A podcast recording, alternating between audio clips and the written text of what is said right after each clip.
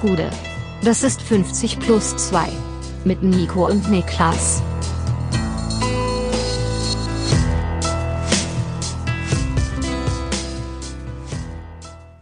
»50 plus 2 Bundesliga-Rückblick, 22. Spieltag. Mein Name ist Nico Heimer und bei mir sitzt der Mann, der gestern viel zu tun hatte. Erst Modellflugzeugfliegen im Breisgau, dann Rauferei in Bochum. Ein voller Tag für Niklas Levinson. Ich war zu Hause. Ich war zu Hause. Ich war zu Hause. Äh, genau, da können wir an erster Stelle einmal sagen, ähm, für alle, die sich wundern, wo die Donnerstagsfolge ist, die kommt nicht. Wir lagen krankheitsbedingt richtig flach. Nicht jeder folgt uns auf Social Media. Äh, Das stimmt, ja. Vor allem auf äh, Twitter, wo wir das verkündet haben, aber wir sind zurück.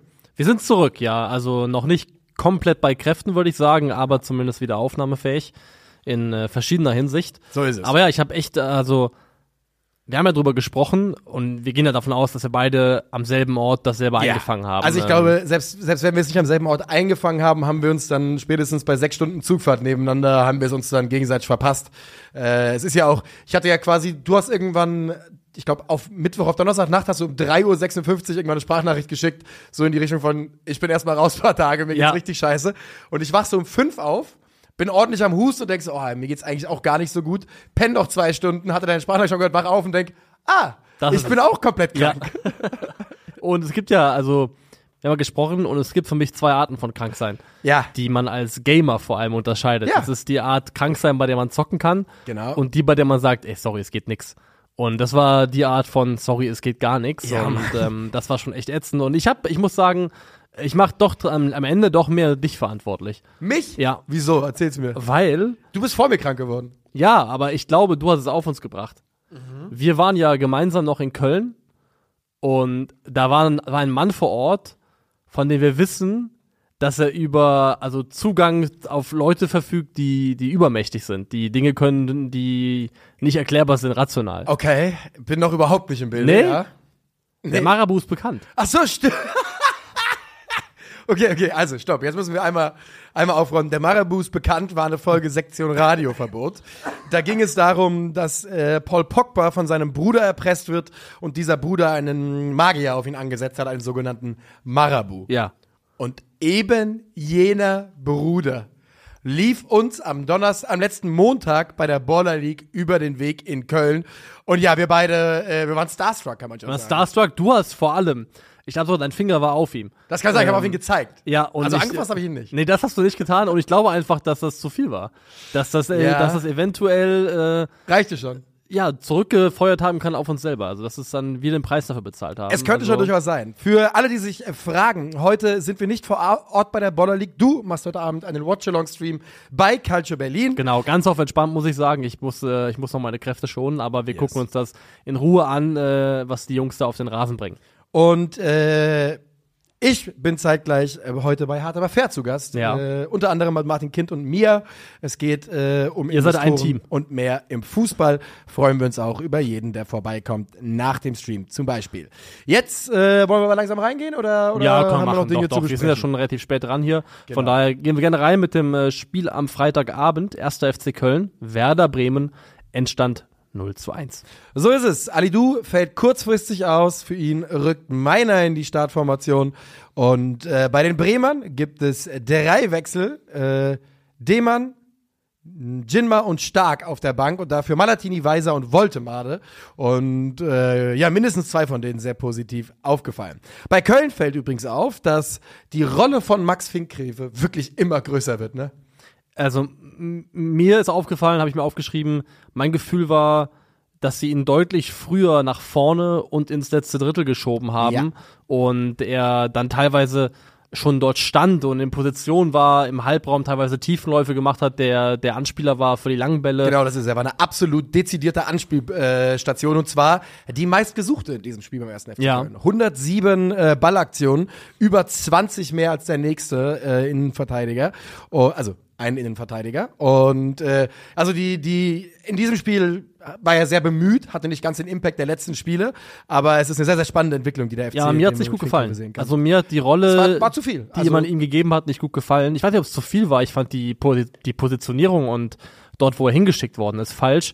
Also dieses frühe Vorschieben von Finkgräfe, sie haben es ja meistens darüber gelöst, dass dann entweder Husin Basic in die Kette gefallen ist oder, was sie ja bei Köln auch gerne machen, ist quasi Torwartkette spielen, mit Schwäbe als zusätzlichen Aufbauspieler, der es ja auch sehr, sehr gut kann, ja auch häufig gemacht hat.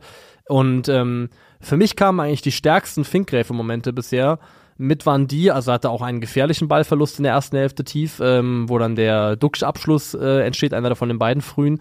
Ähm, aber diese gefährlichen Finkgräf-Momente für mich sind die, wo er aus der eigenen Hälfte heraus ähm, andribbelt, teilweise auch immer gerne diese Kurve nach innen nimmt und dann mit Dynamik ganz viel Raum überbrückt. Da gibt es auch eine Szene, macht er genau das, hat ein fantastisches Dribbling und Köln ist eigentlich in einer 4 gegen 4 Situation mit Werder in deren Hälfte.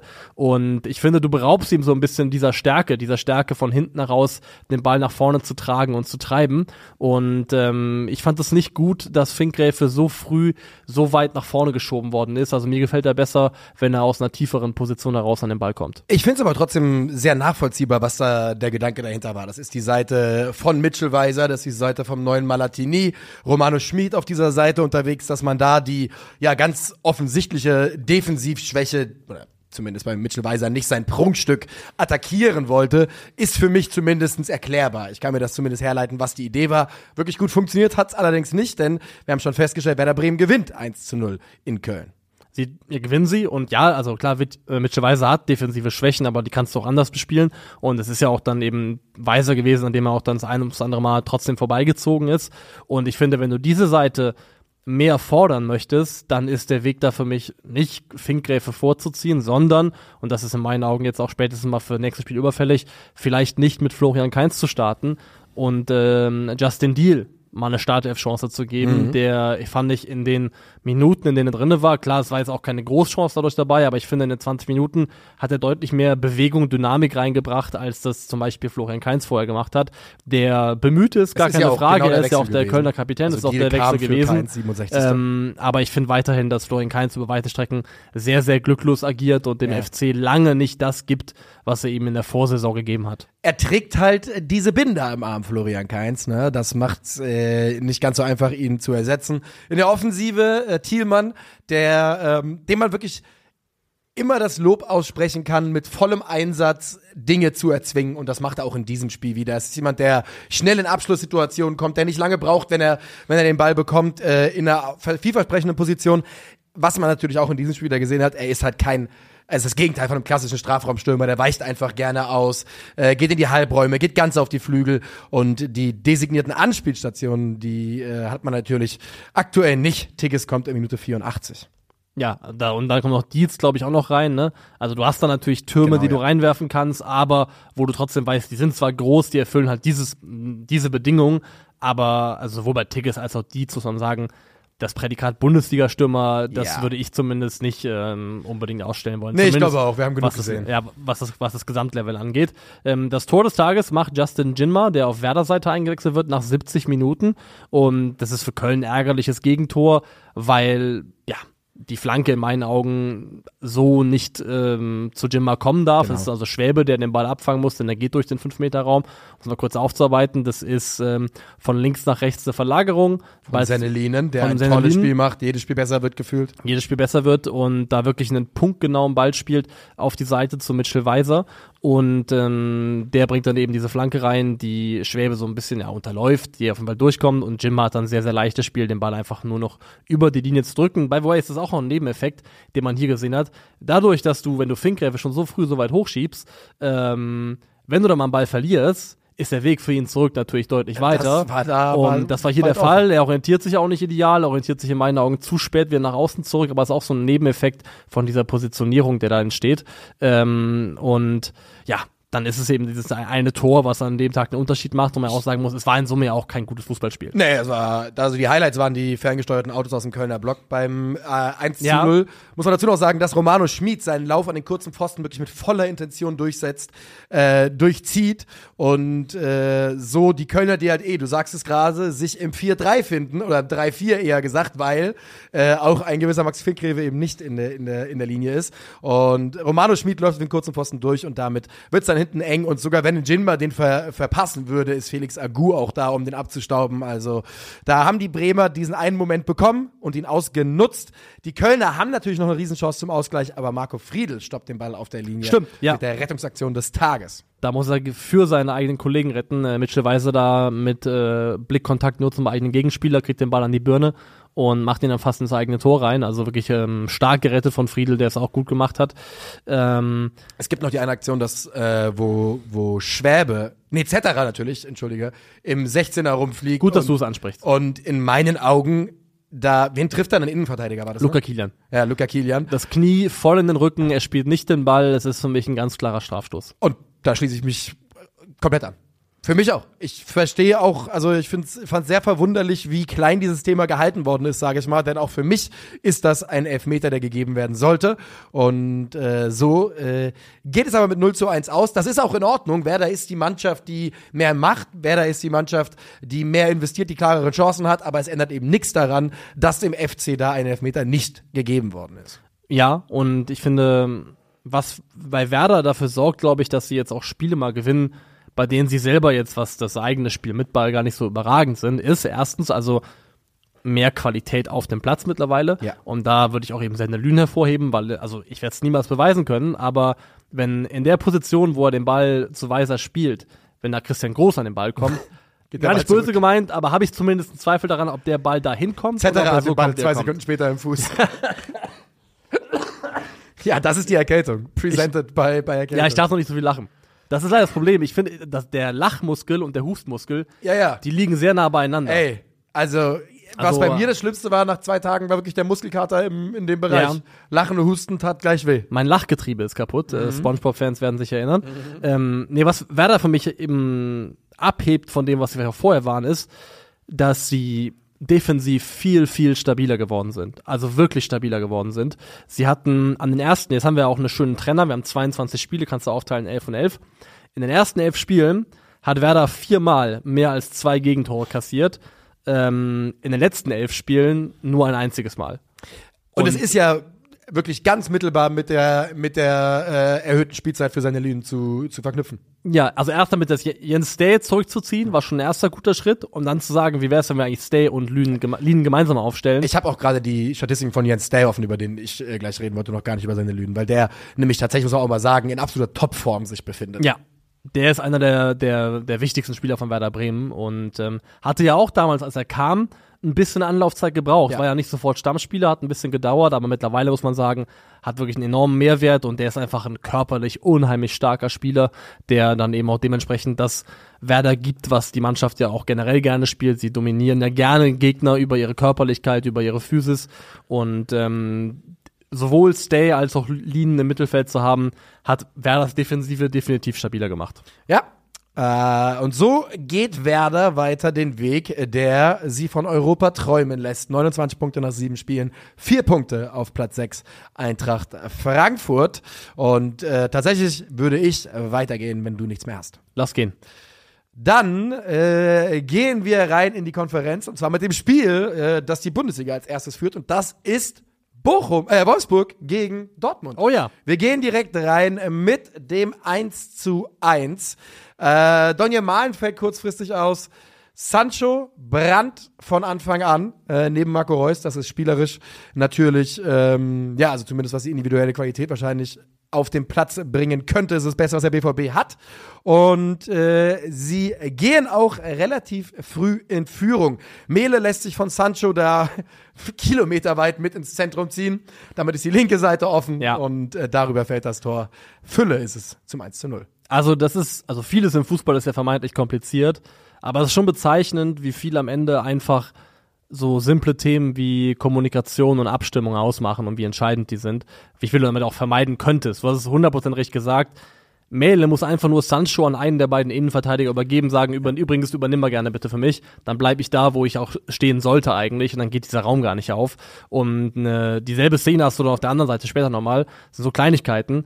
Da ist, glaube ich, das ein, ähm, wer ist da jetzt ein Abschluss kommt bei Wolfsburg? Baku. Ein Riedle Baku-Abschluss, leicht abgefälscht, glaube ich. Und da ist es äh, Matzen und Emre Can, die, die tauschen. und ähm, dann eben nicht mehr zurücktauschen. Und dann kann erstmal Janik Gerhardt äh, angespielt werden an der Strafraumkante komplett frei, weil Matzen nicht auf dieselbe Art und Weise ins Zentrum rausschiebt, wie Emre Can das tun würde. Und auf der Außenbahn bleibt Paredes die ganze Zeit völlig blank. Also es ist wirklich bei allem, was man diskutieren kann, so Basics wie Kommunikation, Absprache, das macht am Ende ganz viel aus. Ja, es ist, ist halt, es klingt wie eine absolute Banalität. Das ist was, worüber man im Fußball von Kinderbeinen an äh, spricht, aber man sieht es eben da, ne? Äh, so schnell ist diese Lücke von 10 Metern offen und eine Mannschaft in der Bundesliga schenkt dir dann eben einfach einen ein. Und so macht's auch Borussia Dortmund. Den gibt das auch erstmal Sicherheit. Ähm, aber gegen Ende der ersten Halbzeit und dann äh, vor allem auch in der zweiten Halbzeit kommen die Wolfsburger auf. Übrigens auch hier natürlich viele Spielunterbrechungen. Ich äh, weiß gar nicht, ob wir großartig drauf eingehen wollen. Also da müssen wir jedes Spiel drauf eingehen. Ne, also- das Einzige, worauf ich eingehen würde, ist ähm, Emre Jans Ja, Versuch, das vorzuschieben für irgendeine Form von Rhythmusverlust oder Bruch im Spiel, was auch immer. Also Ich hab so schlecht wie ihr Fußball spielt, das hat nichts mit irgendwelchen Tennisbällen zu tun, sondern damit, ist dass ihr nicht richtig, nicht gut genug trainiert denn, werdet. also, denn die Problematik ging, diese, diese Problematik vom BVB, genau das, was er beschreibt, das sehen wir seit sechs Monaten. Und die Proteste sehen wir seit drei Wochen. Ja. Ähm, also, äh, du sagst es und ähm, äh, was ich, was ich noch erwähnen wollte, ist, ich finde, die äh, Fans haben sehr, sehr klar gezeigt, dass sie genau wissen, äh, wie man ein Spiel abbricht und wie man es ans Maximum führt. Wenn man, wenn man, wenn Abbrüche, Abbrüche hätten, äh, ja, passieren sollen, dann wäre das am Wochenende geschehen, ist es aber nicht. Ja. Also ich finde da sehr, sehr gut äh, war das zu erkennen. man reizt das bis dahin aus Genau. und man weiß, bis wohin man gehen kann. Und das ist ja auch äh, in Ordnung. Die Wolfsburger machen mit Behrens ja fast schon in der ersten Halbzeit 45 plus 8 den Ausgleich. Der trifft den Pfosten. Kobel lenkt den Ball sehr, sehr gut ab. Äh, der Ausgleich kommt aber dann folgerichtig durch Yannick Gerhardt. Es erst Kobel, der ein bisschen unglücklich ist. Und dann die absolute Kamikaze-Bogenlampe von Marco Reus per Kopf im eigenen 16er. Ja. Und Yannick Gerhardt, der ja nun auch kein 6 Meter Helikopter ist, der es einfach mehr will und den Ball im Fünfer einköpft. Generell würde ich sagen, dass Wolfsburg Dortmund sukzessive niedergekämpft hat. Also sie haben das Spiel nicht gewonnen, aber ich finde, gerade in der zweiten Halbzeit haben sie sich die Kontrolle über dieses Spiel so ein bisschen geholt. Nicht im Ballbesitz, aber das ist auch nicht mal das, das, ähm, das signifikante Kriterium, weil wenn man darauf schaut, was jetzt so Torgefahr angeht in der zweiten Halbzeit, Dortmund hatte 0,3 XG in Halbzeit 2, war eigentlich überhaupt nicht mehr gefährlich ähm, vor dem Wolfsburger Kasten. Und ich finde aber auch gleichzeitig, dass Wolfsburg eine taktische Umstellung vorgenommen hat. Da muss man auch in dem Fall mal Nico Kovac loben, Hey. die ähm, gegen den Ball, finde ich, sehr gut funktioniert hat, denn sie haben in Halbzeit 1, ähm, wenn man sich das angeschaut hat, war das noch ein Verteidigen mit einer, ja, gegen den Ball mit einer klassischen Viererkette, war man 4-4-2, man Ja. 4-2-3-1 mit Paredes, der dann zum Beispiel vorne links angelaufen ist. Und ähm, in der zweiten Halbzeit hat gegen den Ball Joachim Mähle oft de facto eigentlich einen linken Innenverteidiger gespielt und Paredes ist in letzter Linie mit reingefallen und dann war es tatsächlich eher eine Fünferkette als, ähm, als eine Viererkette und dann war es oft ein 5-3-2 mal ein 5-2-3 und was du dann halt hast, du hast genau die Ordnung, mit der du Dortmund recht gut Mann gegen Mann gematcht kriegst, ähm, gegen das, was sie eigentlich gerne machen wollen. Also bei Dortmund ist mittlerweile ja allen bekannt, was der Plan ist. Ähm, Matzen invers, der Aufbau mit äh, 3 plus 2, äh, 5 in der letzten Linie und genau das hat Wolfsburg 1 zu 1 bespielt und ist auch dann äh, im Pressing richtig griffig gewesen. Also der, der, die Passes per Defensive Actions, die waren in Halbzeit 1 schon gut, 10,3, sind dann auf 8,8 runtergegangen in, zweiter, in der zweiten Halbzeit. Das ist ein Ja. Indikator dafür, dass Wolfsburg gut und erfolgreich Dortmund so gestresst hat, dass wir eben nicht lange am Ball gewesen sind. Die Dortmunder Passquote ist auch im Laufe der zweiten Halbzeit ganz hinten raus Richtung ähm, ähm, obere 70 Prozent runtergefallen. Also der VfL hat es da echt erfolgreich geschafft, Dortmund zu stressen und gegen den Ball Probleme zu bereiten. Sie haben sie auch, das äh, darf man auch mal sagen, äh, ordentlich gebullied. Ne? Also ich glaube 18 zu 5 war die Foulstatistik am Ende äh, von Wolfsburg quasi Ja. durchgeführte Fouls. Also sie waren einfach körperlich deutlich intensiver, gerade in Halbzeit 2. Und du sagst es, sie verdienen sich diesen Ausgleich. Äh, ich möchte nicht sagen, dass sie sich einen Siegtreffer verdienen, aber gefühlt sind sie vielleicht sogar näher dran in, äh, in Halbzeit 2. Aber mit 1 zu 1 ist dieses Spiel eigentlich sehr, sehr gut bedient. Und wir haben danach kurz geschrieben, es war eigentlich 100% absolut klar, dass äh, der BVB Nico Kovac im Amt hält, denn hätte der heute verloren, wäre es das äh, heute am Samstag verloren, wäre es das wahrscheinlich für ihn gewesen. Davon gehe ich fest aus, aber umgekehrt ist halt genau dieses Unentschieden Also gemessen am, am Gegner ja absolut genug, um erstmal zu sagen, wir machen weiter. Ähm, ich würde halt sagen, Wolfsburgs Problem unter Niko Kovac war halt nie, dass sie nicht auch mal ein gutes Spiel machen konnten gegen den, gegen den überlegenen Gegner, weil das kommt ja tendenziell sogar Nico Kovac Wolfsburg noch absolut entgegen, genau Ja. solche Spiele. Das Problem ist, dass sie gegen Mannschaften, die sie rein von ihrer individuellen, individuellen Qualität her sicher schlagen müssten, dass sie da oft so harmlos und ohne Lösungen dastehen. Von daher, diese Prüfsteine kommen noch, aber für den Moment hat sich Nico Kovac zumindest äh, eine weitere Woche Schonfrist verdient. Fühlt sich nicht an nach ähm, einer langfristigen äh, Verlängerung aktuell noch. Ich bin mir auch wirklich immer noch nicht ganz sicher mit der mit der Windbehrens-Geschichte, wie das bei bei Wolfsburg da vorne gespielt wird mit Wind, der tendenziell ein bisschen tiefer fällt. Ist alles in Ordnung, aber ich habe das Gefühl, dass man Jonas Wind einfach seiner Torgefahr ein bisschen bisschen beraubt. Also dass er der, derjenige von den beiden ist, der mehr ins Spiel eingebunden werden soll, ist auch verständlich, dass es nicht Behrens sein soll. Aber ich bin mir einfach nicht sicher, ob das die der Way to go ist in dieser Ja, das Offensive. muss ich noch zeigen. Ich fand es eigentlich letzte Woche ganz gut und fand Ja, eigentlich, dass auch es so drüber ein bisschen Raum geschaffen hat für Wind. Aber du hast recht damit, es darf natürlich nicht bedeuten, dass Jonas Wind nicht mehr in Abschlusspositionen kommt, weil einen äh, qualitativ besseren Stürmer als ihn hat der VfL aktuell nicht. Nee, mit Sicherheit äh, nicht. Und äh, für den BVB, ja, geht diese Saison irgendwie. Es war auch so ein Spiel, ich habe ähm, ich hab äh, Sandro vorm Spiel geschrieben, glaubst du die, der ist ja Dortmund, äh, glaubst du die, äh, die geben das heute aus der Hand? Und ich habe ihm das geschrieben während des Interviews mit Eden Terzic, weil ich habe das so mir angehört und habe gedacht, oh, das ist ja eigentlich ein klassisches Spiel, äh, was sie nicht gewinnen. Ja, beim BVB äh, ist man eigentlich jetzt schon langsam im Modus, wo es einfach nur darum geht, äh, Top 4 einzutrudeln und äh, der Rest ist eh entschieden. Mal gucken, vielleicht. Das äh, wird ein schönes äh, Schneckenrennen zwischen Leipzig und ihnen, das glaube ich. glaube ich äh, nämlich auch. Und damit machen wir dieses Spiel zu. Ähm, ich will, Dortmund hat übrigens auch noch zwei große Chancen später, habe ich mir aufgeschrieben, muss man fairerweise Ja. sagen. Also auch die könnten da spät noch was machen. So ist es ja nicht. Wir gehen zu Mainz gegen den FCA. 90 Minuten. Du hast hier richtig gegeben. 90 ne? Minuten. Dann äh, bringe ich dich rein, indem ich sage, relativ überraschend spielt äh, Ajok nicht. Ich hatte auf jeden Fall mit ihm gerechnet.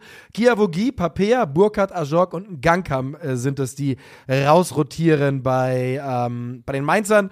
Jes Torup, der andere äh, dänische Trainer, der an dieser Seitenlinie steht, der muss nur Jensen äh, wegen eines Infekts auswechseln. Ja. Ähm, das war Spiel 1 von Bo Henriksen und ich war eben voll drauf. Da soll einer sagen, man interessiert sich nicht für die kleinen Vereine. Ja. ähm, Mainz gegen Augsburg. Und du hast ja die, An die Änderungen in der Mainzer Startelf schon angesprochen. In meinen Augen ist da Folgendes gemacht worden. Das technische Niveau des Kaders in der Startelf wurde einfach ausmaximiert. Also, Bo Und Danny da Henriksen, Costa. hat er gespielt? Ja, oder? Nein. Sicher? Wo? Aber äh, der Da Costa hat letzte, letzte, letztes Spiel Ach gestartet. so, ich wollte gerade sagen, also das äh, hätte sich ja gebissen mit meiner, meiner These gerade. Ja, Ähm, beim Rest stimme ich dir komplett zu. Alleine, dass auch Lee wieder äh, von Anfang an spielt. Ja, also Gruder. Jason Lee macht das besser, Gruder natürlich auch. Ähm, und aber auch, gucken. Und der auch für mich wieder ein ganz entscheidender Mann war, der mir eigentlich immer gut gefällt, wenn er spielt, gerade mit Ball, ist Vene. Also im Vene ist ja auch jemand, der wirklich mit Ball stark ist und der auch hier wieder die Rolle gespielt hat. Das ist jetzt nichts, was Bo Henriksen neu erfunden hätte. Generell muss man sagen, also man muss sich ja jetzt nicht irgendwie ähm, Illusionen machen, dass ein Trainer innerhalb von drei bis vier Tagen da irgendeine Handschrift reinkriegt, wo man sagen kann, dieser Sieg ist jetzt das Produkt von äh, der neuen Spielweise des Trainers. Ja. Ähm, aber was Mbene eben auch sehr, sehr gut macht, ist so diese, diese Läufe in der Halbspur, sich zentral zu orientieren. Er, er taucht ja auch total zentral auf, als er den Elfmeter zieht. Yes. Ähm, und ähm, dieses Wechselspiel zwischen ihm und Gruder, wer hält die Breite, wer geht in den Halbraum, weil beide Spieler sich in beiden Positionen wohlfühlen, das gibt da Mainz deutlich mehr Variabilität und macht sie da auch schwieriger ausrechenbar. Und wie gesagt, wir haben ja oft drüber gesprochen, dass in meinen Augen ähm, über lange Strecken die Spieler, die auf dem Platz standen, einfach ein zu niedriges Gesamtgrundniveau hatten, was den technischen Bereich angeht. Und da war zumindest eine Startelf auf dem Platz, die da aus Mainzer Kader eigentlich das Maximum rausholt. Mit Amiri und Gruder hast du zwei Spieler auf dem Platz, wo ich sogar sagen will, das ist, also wo man sagen muss, das sind explizite Techniker. Auf jeden Ähm, Fall. Und bei Nadim Amiri muss man wirklich sagen, also wenn man den da so aufspielen sieht und jetzt ja auch mit dem ersten Sieg im Rücken, das ist schon einigermaßen wahnsinnig, wie, also ich meine, dass er bei Leverkusen, dass es da nicht reicht, äh, geschenkt, aber dass wir von Nadim Amiri nicht mehr gesehen haben schon in seiner Karriere, ist irgendwie verrückt. Äh, ist ein unglaublicher Spieler und bei Mainz, das scheint mir sehr, sehr gut zu passen auf jeden Fall. Aber es gibt ja auch diese Jungs, die, die brauchen das, Starspieler zu sein. Ja, kann sein. Die Großer, äh, kleiner, kleiner Teich, großer Fisch. Äh, Genau, also ja. und vielleicht ist Amiri genauso ein Spieler, der es braucht in so einer Mannschaft wie Mainz, der ganz klar aktuell wahrscheinlich, also Gruder, glaube ich, kann das streitig machen, aber der beste Individualist zu sein. Ja. Und ähm, das würde ich jetzt sagen, ist aktuell der Fall. Und es gibt die Spieler, denen tut das, denen liegt das deutlich mehr, als mitzuschwimmen in einer Mannschaft voller Stars. So ist es. Ich bin immer noch, ich bin immer noch am Rätseln, wie mir Danny da Costa hier reingerutscht ist, gerade eben bei der Aufstellung. Die restlichen Wechsel waren auf jeden Es gab ein Fall. äh, schönes Bild mit Danny da Costa, der Hanke Olsen getröstet hat, relativ lange umarmt hat. Der musste ja wieder verletzungsbedingt ausgewechselt werden, hat sich an die Rückseite des Oberschenkels gefasst. Also da Costa wieder mal in Erscheinung getreten als äh, hochempathischer Fußballer. Das wissen wir länger schon, Ja. dass der ein sehr, sehr feiner Kerl ist, was das angeht. Ähm, genau. Äh, Ich wollte über Bo Henriksen mal kurz nochmal anfangen, Ja. denn was wir im Vorfeld dieses Spiels von überall gehört haben, ist das, worüber wir auch in unserer Reaktion in der vergangenen Woche auf YouTube gesprochen haben. Er hat die Mannschaft mit Energie, den ganzen Verein mit einer Energie gepackt und mitgerissen, gegen die sich wohl keiner erwehren konnte in Mainz. Man war mit Sicherheit auch, äh, mit Sicherheit auch bereit dazu, sich so packen zu lassen. Und äh, das war ein wiederkehrendes. durchgehender wiederkehrendes Applaus eigentlich an der Seitenlinie, immer wieder auch die sowohl Richtung Publikum als auch Richtung Spieler diese diese Arme Hochbewegungen. Mir, mir ist auch aufgefallen, das ist vielleicht ein bisschen nischig für die Mainzer, aber der sieht aus, als wäre er aus zwei verschiedenen Mainzern geklont worden, ne? Christian Wett Wettklo und Martin Schmidt. Das ist so. Es ist so. Christian Wettklo und Martin Schmidt äh, ergeben einen, einen Bo Henriksen. Ähm, und du hast ja schon angesprochen, das ist ja die große Qualität, die er haben soll, dass er eigentlich ein Menschenfänger ist. Ja. Und äh, Matej Delac, der niemandem was sagen wird, dass der Torwart von Horsens, wo der Trainer war. Man muss bedenken, das ist eine Station von ihm, die liegt mittlerweile ja schon eine Weile zurück. Dazwischen liegt jetzt schon äh, Zürich für ein Jahr, anderthalb Jahre. Und ähm, mit mit mit oder? auch noch da, dazwischen, genau. Und davor war Horsens. Und der hat ähm, retweetet eben den äh, ein Bild von Bo Henriksen nach dem Sieg, hat geschrieben, What a coach and gentleman he is, had amazing time with him at Horsens. When he called me, I know it's the right choice to move to Denmark. He gave me playing time and helped me to settle. If somebody can save minds, it would be him, amazing person and even better coach. Also, das ist ja auch jetzt nicht selbstverständlich. Da sieht man auf jeden Fall, dass er irgendwo auch Spuren hinterlassen hat und es offensichtlich geschafft hat, ein paar Leute so zu packen, dass sie auch nachhaltig noch irgendwie ihm verbunden sind. Und, ähm, und das Gefühl hatte ich immer auch, da war eine sehr, sehr positive Energie drin in der Mannschaft, dass die Münze, also Mainz gegen Augsburg, die sind so ausgeglichen von den Verhältnissen her. Dieses Spiel ist ein ist ein Münzwurf. Und ähm, die Münze ist so oft zu Ungunsten der Mainzer gelandet in den letzten Wochen, dass klar war, dass Ja. es rein statistisch irgendwann passieren muss. Musste passieren. Jetzt war es soweit und vielleicht wäre es auch unter Sievert passiert, aber ich finde eben auch, das, was bemerkenswert war, war die positive Energie. Zum Beispiel, als Amiri den Elfmeter verschossen hat, waren sofort drei, vier Spieler bei ihm und haben ihm dementsprechend auch gut zugeredet. Da habe das Gefühl gehabt, dass einfach der, der Geist schon da war. Ich habe versucht, meinem Mainz, ich habe bei Mainz-Gruppe geschrieben, dass Unisivo ihm du kleiner Bastard gesagt hätte, als er verschossen hat. Hast aber du mir er auch hat geschrieben. Er hat, er hab ich dir auch geschrieben, Ja. nämlich. Ich wollte die Geschichte äh, quasi laufen lassen, aber es hat keiner geglaubt. Ich bin bei dir. Es sah aus wie eine Mannschaft, die sehr gut zusammenspielt, die auch früh, also was heißt früher schon die Chance zum 1-0 hat. In der 38. Minute schickt Unisivo, der tief, tief in der eigenen Hälfte unterwegs ist, Gruder, der einen langen, langen Marsch macht und einen tollen Ball spielt auf Jason Lee. Ja. Und äh, der trifft mit dem direkten Abschluss äh, die Latte. Und in der 44. Minute, sechs Minuten später, ist es dann die Führung. Amiri Freistoß, äh, Sepp van der Berg äh, steigt am höchsten. Finn Dahm versagt äh, als Bademeister. Ne? Er geht raus, aber er hat ihn nicht. Und dann steht es 1 zu 0.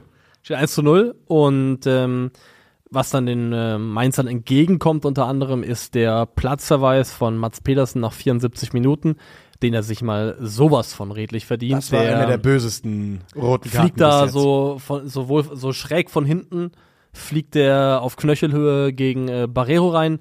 Also man muss sagen, es geht glücklicherweise glimpflich aus. Ja. Also ich glaube, der Spieler hat da keine ähm, bleibenderen Schäden davongezogen von. Aber das ist eine Härte und in der Art und Weise, also man spricht davon ja vom Trefferbild des Einsteigens, so ein rüdes Foul. Also diese rote Karte war absolut hochverdient. Ja, aber ich glaube, die war später als, äh, als 74. Minute, wenn mich nicht alles täuscht, kam der in der 74. Minute. Stimmt, du hast recht. Du hast Ich glaube, die recht, war relativ spät, diese rote Karte. Und ähm, die Mainzer spielen das im bekannten Stil weiter. Sie äh, haben auch wirklich noch ein, zwei Möglichkeiten. Die äh, vergeben ja diesen einen Elfmeter, das darf man nicht vergessen, wenn ich jetzt die folgende Statistik aufzähle. 2,89 Expected Goals zu 0,8, was da natürlich mitschwimmt, mit schwing, schwingt, ist äh, der FCA und Mainz 05, du hast es gerade eben gesagt, die sind Mannschaften, die, wenn die sich nicht auf Augenhöhe befinden, wer dann? Ja. Äh, und da 0,8 äh, Expected Goals für den FCA doch ein bisschen dünn. Definitiv. Und ähm, ich habe mich gefreut, dass Mainz das Spiel gewonnen hat. Ich habe das, also ich finde einfach, das war überfällig. Ja, natürlich was. war total überfällig und ich, mein Gefühl ist ehrlich gesagt, wenn ich auf die Bundesliga schaue, ähm, ich habe bisschen Angst, dass es ein richtig gähnend langweiliger Saisonendsport werden könnte. es bahnt, über alles entscheidet sich gerade, ne? Genau, weil also Meisterschaft, wenn nichts absolut bescheuertes mehr passiert, ist das Ding durch, Mhm. muss man ganz ehrlich sagen. Du hast ähm, auf, zwischen sechs und fünf schon eine Riesenlücke von sieben Punkten, Ja. die, die glaube ich nicht mehr überbrückt werden wird. So Nein, realistisch kann man auch sein. Und im Abstiegskampf äh, hast du halt auch jetzt sechs Zähler zwischen 15 und 16. Das ist für die Verhältnisse da unten schon relativ viel. Also Gladbach muss man aktuell zutrauen, da nochmal richtig reingesogen Ja, werden darüber zu können. reden wir noch. Ähm, aber abseits davon ist auch da meine Sorge, dass es am Ende eben nur noch um ähm, ja, den Relegationsplatz geht und so ein bisschen gehen der Saison so die Spannungsmomente aus. Von daher finde ich es gut, wenn Mainz sich jetzt zumindest in dieser Art und Weise zurückmeldet. Ja, da schließe ich mich an. Der FCA insgesamt zu wenig. Die Mainzer endlich, endlich mit dem verdienten Sieg und wir gehen weiter, äh, wenn du das möchtest. Ich möchte. Dann äh, gehen wir doch zu einem Kracher, einem Kracherspiel, äh, das da hieß. Oh, bei mir ist jetzt hier alles durcheinander gekommen. Ich habe TSG gegen TSG, aber es ist natürlich TSG gegen FCU. Gerne, Äh, ja. Ich habe TSG gegen TSG aufgeschrieben, tatsächlich. Dann machen wir das. Ähm, wie kommen wir da rein? Also, Ja, bevor wir das machen, ähm, hast du jetzt mitbekommen, dass äh, mit Hilfe eines Super Recognizers der dümmste Mensch in Deutschland identifiziert worden ist? ja, wer ist denn der dümmste Mensch in Deutschland? Stanley Insoki. Das ist leider. Also erstmal Super Recognizer, Shoutout auf jeden Fall. Wie wird man's. Ey, mich hat der Text über Super Recognizer provoziert, sage ich ganz ehrlich. Ja? Ja, dass da steht, das ist ein Polizeibeamter, der über so ein Erinnerungsvermögen verfügt. Ich glaube, dass ähm, man kann sich darauf testen lassen.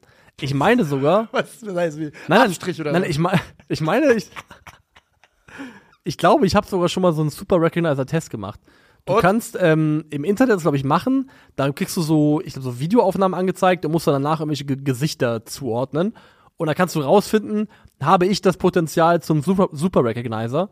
Und ähm, kannst dann, wenn du diese Fähigkeit hast, kannst du die halt monetarisieren.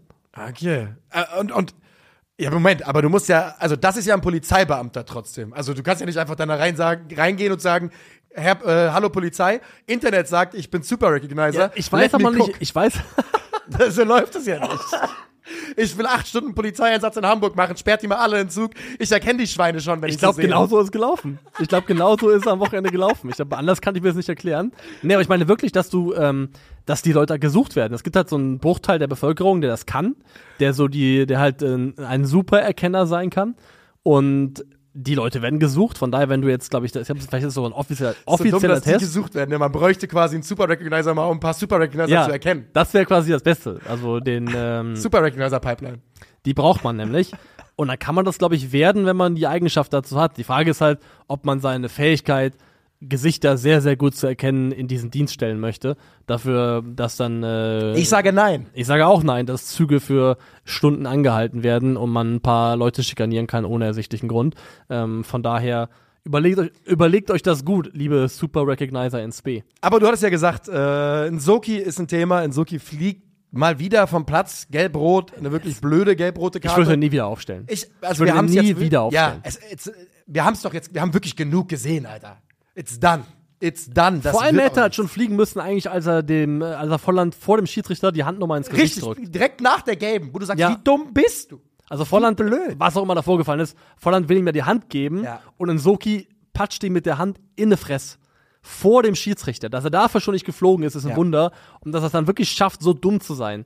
Zwei, drei Minuten später mit der nächsten Szene sich verdientermaßen die Gelb-Rote abzuholen. Also wenn ich Trainer wäre, würde ich Ja. sagen, danke, du hast wirklich dich ja heftig dafür beworben, in dieser Saison in keinem einzigen Spiel mehr zu spielen. Ja, finde ich auch. Aber man hat ja äh, guten Ausverkauf gemacht in der Defensive. sehr clever. Also, Gut, gut, äh, gut Kader geplant. also was Hoffenheims Ähm. Idee war, außer vielleicht mal hat gesagt, wir machen es für die Bundesliga, mal gucken, ob wir noch Also, absteigen. Aber- dass Alexander Rosen sich auch traut, bei der Scheiße, die er in den letzten Jahren gebastelt hat, Leuten äh, zu unterstellen, dass sie nicht wissen würden, wovon wo die Rede ist. Also, ja, und dann ich sagen, glaub, ob du- da nicht ein bisschen Selbstdarstellung dabei ja. ist. ob du deine eigene Kaderplanung verstehst, weiß ich auch nicht mehr. Nee, da bin ich mir relativ sicher, dass er nicht tut. Da können wir auch sagen, also wir haben jetzt auch dann irgendwann genug von Rosen gesehen. Wir, wir mögen, wir alle mochten die Idee irgendwann mal von ihm irgendwo, aber we've Ich wurde selten äh, so angegangen, äh, wie damals bei der Manager-Tierlist dafür, dass ich Alexander Rosen, ähm, deutsche Owei, nicht äh, hoch genug äh, eingeordnet habe bei der Manager-Tierlist. Und mittlerweile muss ich sagen, der Zauber äh, des Alexander Rosen, der, der ist verflogen. Ja, der ist definitiv verflogen. Der Zauber von Union Berlin allerdings, der lebt weiter und der ist so stark, wie er monatelang nicht war. Denn die gewinnen hier spät mit 1 zu 0 äh, durch das erste Bundesligator von Brandon Aronson. Vertessen mit der Vorlage macht das super. Schöner Laufweg und der Ball kam von, In die Tiefe? ja, Äh, Roussillon. von Roussillon, richtig. Alle drei eingewechselt. Ähm, und vorher gibt's natürlich auch Chancen. Also die TSG äh, macht Anfang der zweiten Halbzeit ordentlich Aufwand, hat mit Bayer Möglichkeiten, ähm, Stach aus der Distanz mit einem guten Abschluss. Also es ist nicht so, dass da nicht vorher was hätte passieren können. Tut es aber nicht. Erst als Nsoki und ja auch Kevin Volland vom Feld runter sind, äh, wird es wilder. Die erste gelbe für Volland geht klar, die zweite. Finde ich drüber. Ich, also für eine rote ist es dann einfach Ja. Nee. Also, da würde ich äh, sogar so weit gehen und sagen, wenn das, also die Konsequenz Platzverweis ist ehrlich gesagt Hanebüchen aus, der, aus dem, was er da macht. Ja, er geht dann auch dann, glaube ich, auf Kramaric zu, so ein bisschen mit der Brust dran. Aber ich finde, ähm, das, was Volland da sich in Anführungszeichen leistet, um die zweite Gelbe zu verdienen, das ist zu wenig.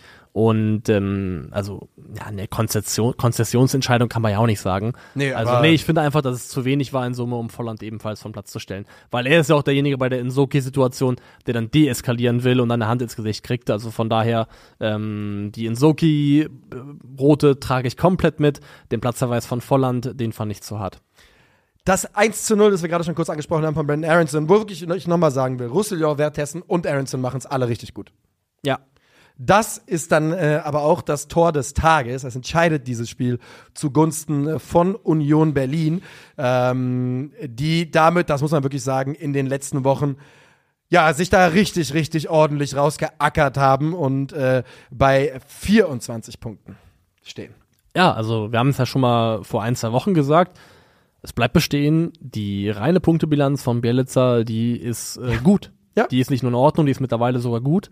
Ähm, ich finde, also vielleicht ist es auch einfach meine verzweifelte Suche nach irgendwas, irgendwas sehen zu können, erkennen zu können. Ähm, aber ich fand so Trimmels Rolle mh, ganz spannend.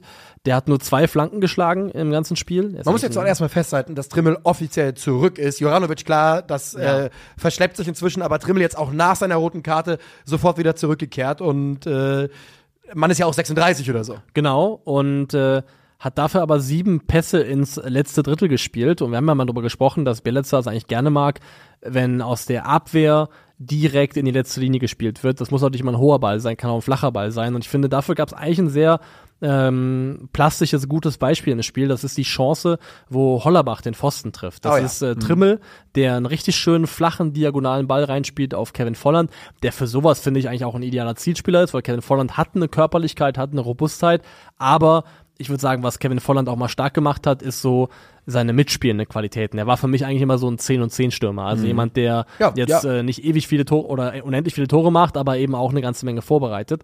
Und dann ist es eben auch äh, Volland, der da sehr klug ablegt auf äh, Hollerbach, der den Pfosten trifft. Und ähm, ja, diese sieben Pässe ins letzte Drittel von Trimmel fand ich zumindest auffällig. Gosens zum Vergleich hat da in Anführungszeichen nur drei gespielt. Ist ja mal eine Rollenfrage, ist keine Frage von qualitativer Bewertung, sondern was ist die Aufgabe des Spielers. Ähm, und mal schauen, ob das dann nicht doch etwas ist, was bei Union jetzt doch Einzug hält. Diese, diese Bälle aus der Defensive vorne rein ins letzte Glied und dann eben die Ablagen von einem Stürmer. Habe ich mir zumindest eingebildet, dass das vielleicht eine Idee gewesen sein könnte. Ja, ähm, Kevin Volland steht jetzt bei sechs Scorerpunkten, zwei Platzverweisen. Vielleicht wird's ja doch in irgendeiner Form eine 10 und 10 Saison, die man sich da dann irgendwie zusammenschustern kann. Ähm, bei Hoffenheim Ja, more of the same. Also ich meine, es juckt halt keinen, deswegen muss man nicht so richtig lange drüber reden. Die Entwicklung ist weiterhin nicht zu erkennen. Wir haben ja Matarazzo bereits vor Monaten auf unsere sogenannte Fraud Watch gepackt, wo wir gesagt haben, das müssen wir uns mal ganz genau anschauen, ob der Mann überhaupt ein guter Bundesliga-Trainer ist. Ich sag mal, das äh, Pendel schlägt seitdem nicht zu seinen Gunsten aus. Nee, du hast schon gesagt, dass der große Vorteil ist, es juckt keinen. Also mag sein, dass. Stell dir mal vor, das passiert woanders, was die da machen. Weil haben die, die haben seit sieben Spielen, glaube ich, nicht gewonnen. Ja, Und ja. irgendwie ähnlich ja wie bei Wolfsburg übrigens lustigerweise äh, gefühlt irgendwie einmal einmal seit äh, zweimal gewonnen seit August so. Das ist ein richtig krasser Einbruch auf jeden Fall. Ähm, aber es juckt eben keinen und ich würde sagen, diese 27 Punkte, die die TSG hat, das sind immer noch 12 Punkte oder nee, 11 Punkte auf Platz 16. Das ist trotzdem so viel, das Ja, ist ja. so weit weg. Das wird nicht akut werden, glaube ich, mehr. Und dann kannst du dir als äh, Hoffenheim halt leisten, die Saison einfach zu Ende zu spielen Ja. und dann eben im Sommer im Zweifelsfall was Neues zu machen, wenn du es dann möchtest. Das halt, ähm, in Anführungszeichen, ist es der Vorteil davon, dass es eben keine Sau interessiert. Ähm, also mag sein, dass dort im Vereinsumfeld, die haben ja auch Leute, die ins Stadion gehen, ähm, es Leute aufregt und die unzufrieden mit dem Trainer sind, aber es schlägt halt medial keine Wellen. Es entsteht kein, kein Druck, keine Dynamik, die man von anderen Vereinen kennt. Letzter Sieg gegen Bochum am 8.12. Das war Spieltag 14. Das war jetzt Spieltag 22. Und der letzte Sieg äh, davor am 28.10. in Stuttgart. Also zwei Siege seit Ende Oktober. Gute Bilanz. Das ist eine gute Bilanz. Und äh, wir gehen weiter. Ja. Willst du pausieren? Einmal kurz Pause bitte. Okay, wo ist der Knopf? Da ist der Knopf. Und da sind wir wieder. Und wir gehen äh, weiter mit Heidenheim gegen äh, Leverkusen. Die Heidenheimer schaffen es auch gegen den designierten deutschen Meister gut auszusehen und verlieren nur, das muss man ja so sagen, gegen Leverkusen mit 1 zu 2. 32. Pflichtspiel ungeschlagen in Serie. Falls ihr das vergessen haben solltet, äh, erinnert euch Fabrizio Romano jede Woche daran. Ja, das ist richtig. Stimmt. Aber das ist immer Zufall. Auch die Hinweise darauf, dass diese, dass Jonathan David ähm, aktuell richtig gut spielt Das haben wir ja schon schon- viel Interesse da ist. Haben wir ja schon ein paar Mal erklärt, dass da Geld fließt für solche Geschichten. Oder wenn Wie? kein Geld, dann fließen Gefallen. So ist es. Weiß ich nicht. Okay.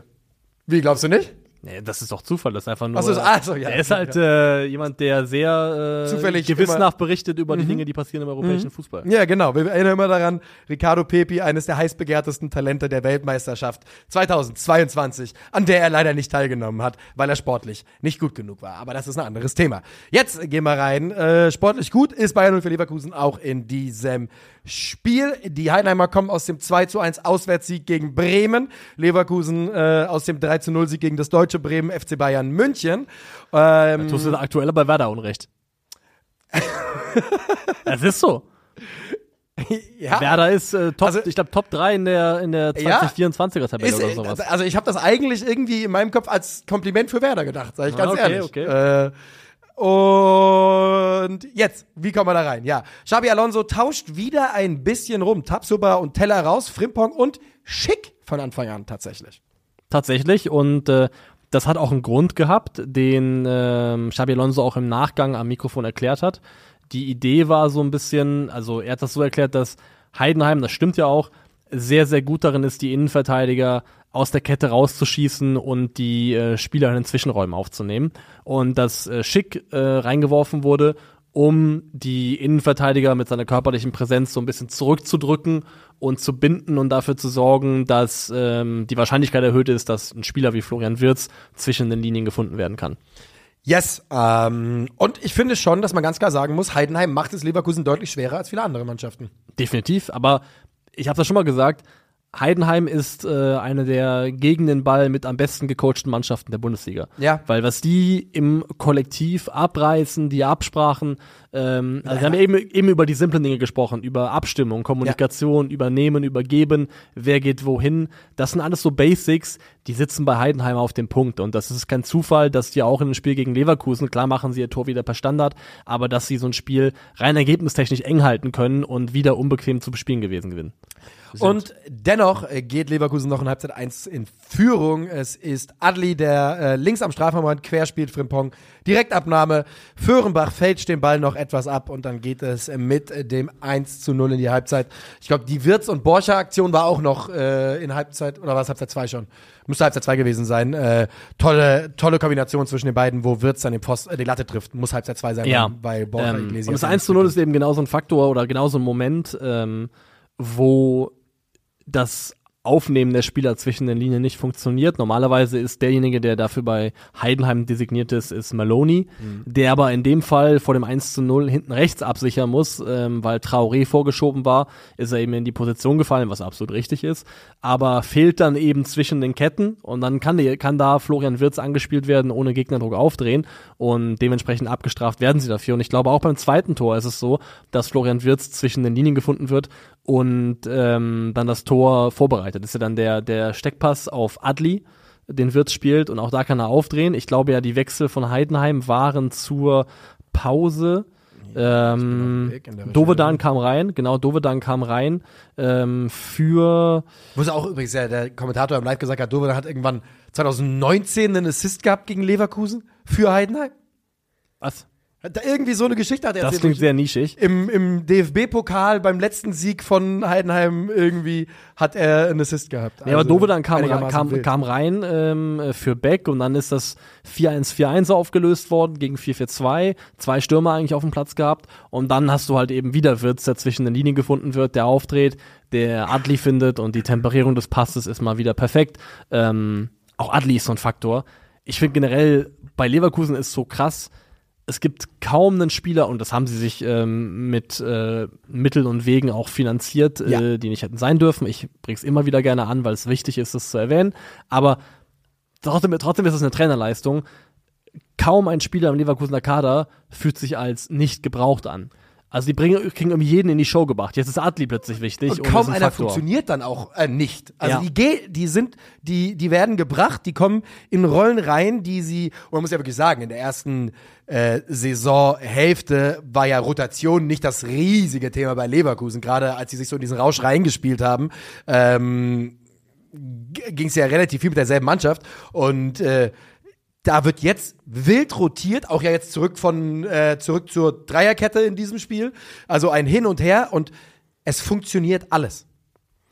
Und das, glaube ich, liegt daran, dass wenn die Mannschaft also die Prinzipien des Trainers verinnerlicht hat und vollumfänglich verstanden hat, dann ist auch egal, wer wo spielt, dann ist eigentlich auch fast egal, welche Grundordnung du, du wählst, weil dann greifen eigentlich irgendwann immer dieselben Mechanismen. Und wenn die drinne sind, dann kannst du, glaube ich, eben auch so flexibel sein. Und ich glaube, diese Mannschaft ruht total im Vertrauen darin, ähm, dass das, was der Trainer ihnen mitgibt, funktioniert, was ja auch schlimm wäre, wenn nicht, weil die haben noch nicht verloren in dieser Saison. Ja. Ähm, und dann kannst du, glaube ich, eben auch so rotieren und auch in den, in den Grundordnungen so flexibel sein, wie bei Leverkusen das ist.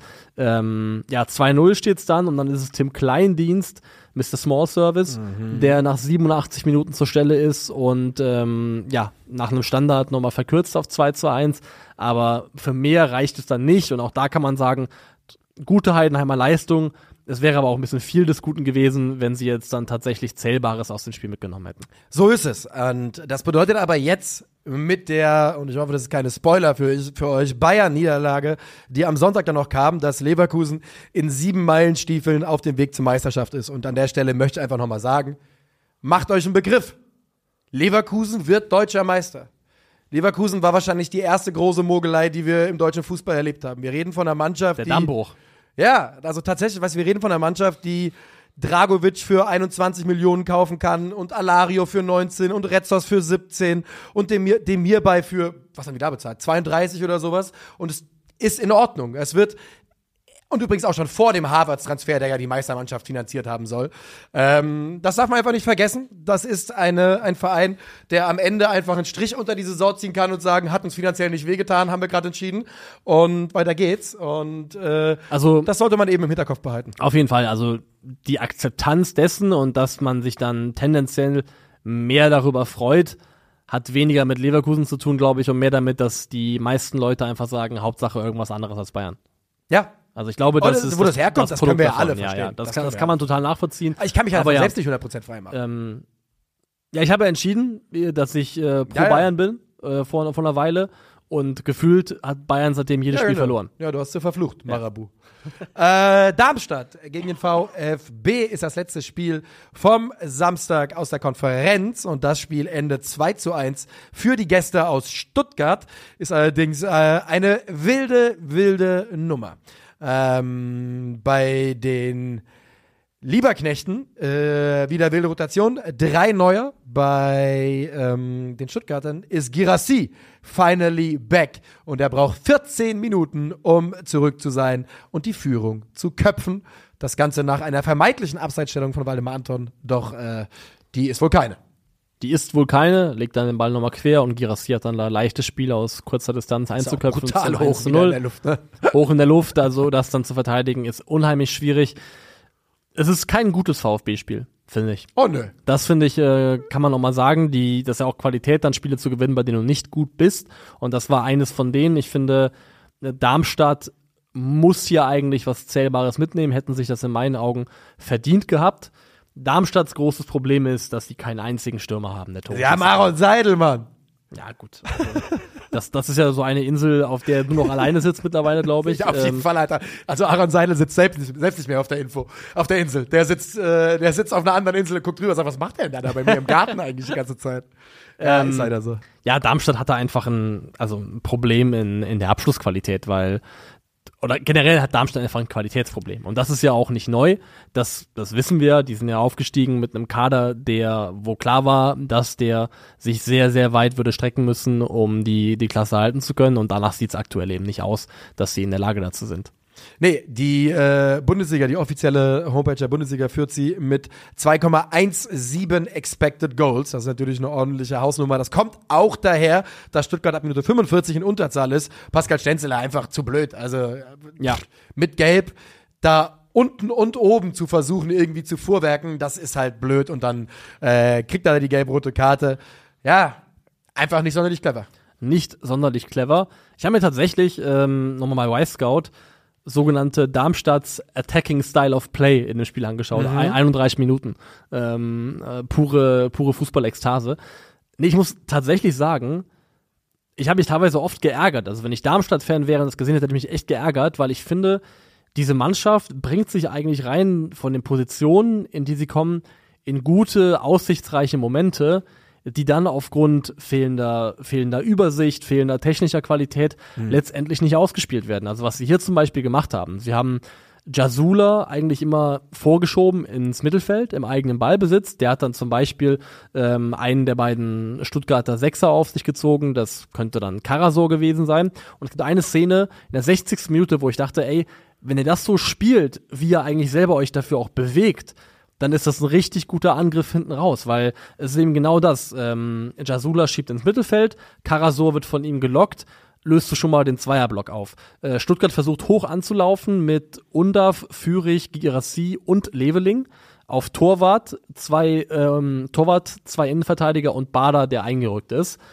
Und die spielen das flach aus, überspielen flach diese vier Leute vom VfB. Dann kommt links Karic, ist es glaube ich, an den Ball, treibt den Ball. Ja. Und ähm, weil Leveling auf der rechten Schiene fehlt, muss Stenzel rausrücken und Melem macht einen Tiefenlauf von, von Darmstadt. Auf der linken Außenbahn macht Melem einen Tiefenlauf. Hat Wahnsinn übrigens, dass Melem, äh, also der hat sich vor zwei Monaten das Bein gebrochen. Ja. Aber war Wadenbeinbruch oder Mhm. was auch immer. Und er spielt einfach wieder. Das ist schon absolut verrückt. Und es ist wichtig, dass er spielt. ja, ja, weil klar, also klar. Ju- Ju- Justwan und er sind die besten Fußballer in dieser Ja. Mannschaft. Ähm, Mele macht den Tiefenlauf auf der linken Seite, hat Vorsprung und dann macht eigentlich Polter genau das Richtige. Polter kommt entgegen für Karic und das ist diese gegenläufige Bewegung, die vom, vom Werder zum Beispiel total oft kennen. Ja. Dass Duksch entgegenkommt, äh, außen geht, geht man Einer durch startet. und dann kommt der Ball auf Duksch und der lässt den tief klatschen in den Raum. Ja. Und genau das muss, das passi pa- muss passieren. Aber Karic traut sich nicht, diesen verdammten Ba- Ball zu spielen und die Situation verpufft komplett. Und diese Momente gibt's noch und nöcher, wo Darmstadt sich in gute Positionen bringt, wo sie es schaffen, sich zwischen den Linien in Position zu bringen. Justwan, Melem, die Bälle kommen entweder gar nicht oder sie kommen unsauber. Und ich muss wirklich sagen, also ähm, ich finde nicht, dass es daran liegt, dass die Mannschaft nicht in vom Setup her äh, oder dass sie schlecht eingestellt werden. Also ich möchte wirklich nicht sagen, dass es ist, der Trainer gibt denen nicht genügend mit. Ich glaube ganz einfach, es liegt daran, die Einzelspieler sind nicht die gut Qualität. genug. Das glaube ich auch. Ich glaube einfach, dass die Kaderqualität bei Darmstadt, das sieht man ja, ich meine, es ist jetzt der 22. Spieltag und die haben zwölf Punkte, das ist jetzt auch nicht äh, kein, keine heiße Ich These. seit 15 Spielen nicht gewonnen oder 16. So, äh, das ist einfach äh, der schlechteste Kader der Liga. Aber ja, du hast natürlich recht, denn es ist ja auch nicht das erste Mal, dass sie ein Spiel verlieren, wo man sagt, die Grundansätze von Darmstadt, die sind nicht verkehrt. Und was mich wirklich nervt, ich kann mich davon nicht freimachen, ist aber Thorsten Lieberknecht. Es ist einfach so. Er nervt mich. Immer dieses Gegickel, also Zorngickel-mäßig an der Seitenlinie, immer, ich weiß, dass sie, dass sie die kleine Mannschaft sind und dass man immer diese, ich sag mal, Mourinho-eske Karte spielen möchte und muss, zu sagen, ihr seid ja alle gegen uns, aber es nervt. ich finde, das ist so ein schmaler Grad aus eine Mentalität schaffen von wir gegen alle anderen und sich selber aber auch klein machen.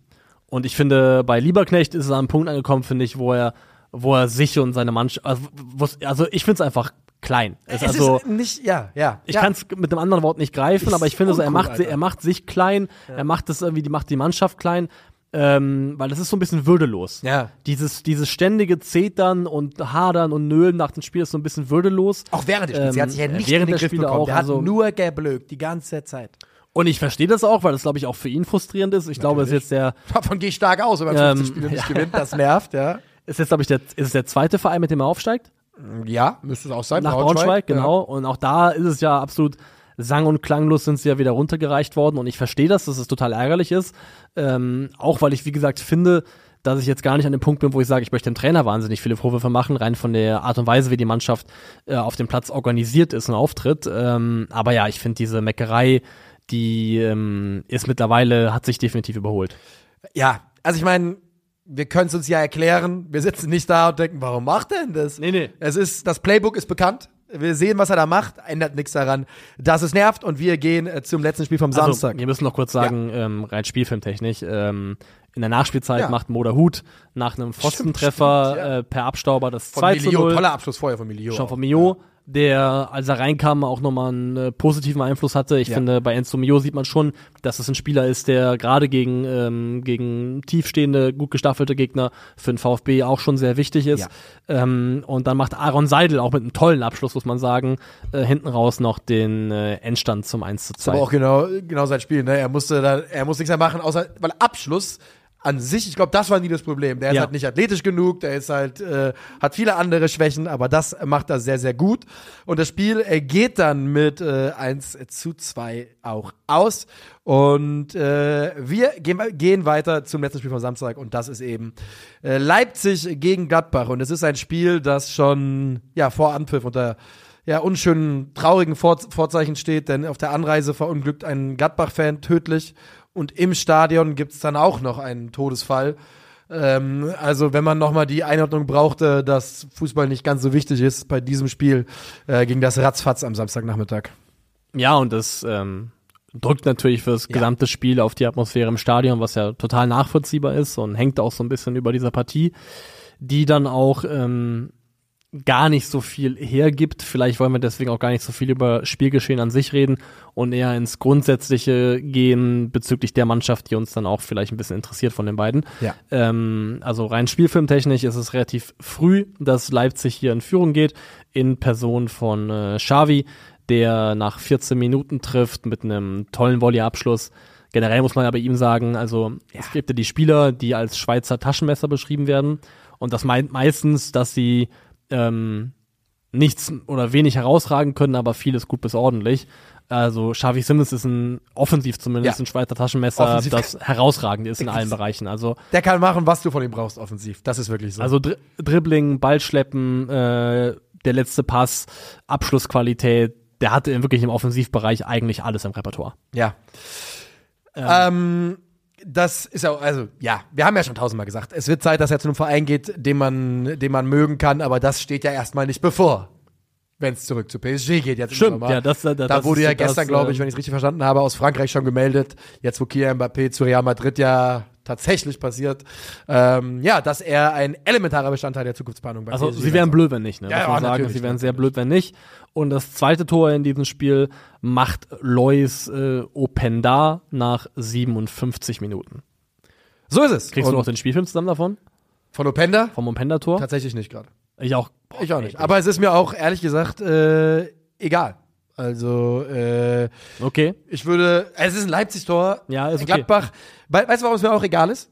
Weil, hast du für eine Sekunde daran geglaubt, dass Gladbach irgendwas holt nach dem 0-1? Nee, die haben ja verwal verwaltet. Die, Gladbach, ja.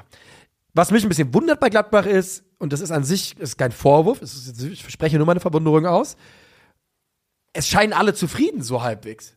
Weißt du? Na, weiß ich nicht. Wer, wer sind alle? Ja, aber also wer, wer äußert denn mal Unzufriedenheit öffentlich so richtig, richtig in Gladbach? Also meinst du vom, von der Vom Verein vorbei, dass Ja, die das, Fans nicht alle zufrieden sind. Das, die wären doch Ja. bescheuert, wenn die. Äh, die Fans sind bescheuert, genau. Das, ähm, das, den Eindruck habe ich nämlich nicht, dass die zufrieden sind, ganz im Gegenteil. Nee, du, da hast du schon recht. Also aus dem Verein hört man zumindest nach außen wenig Kritisches. Das fühlt sich alles so ein bisschen ähm, schlafend in den Abgrund an. Ja.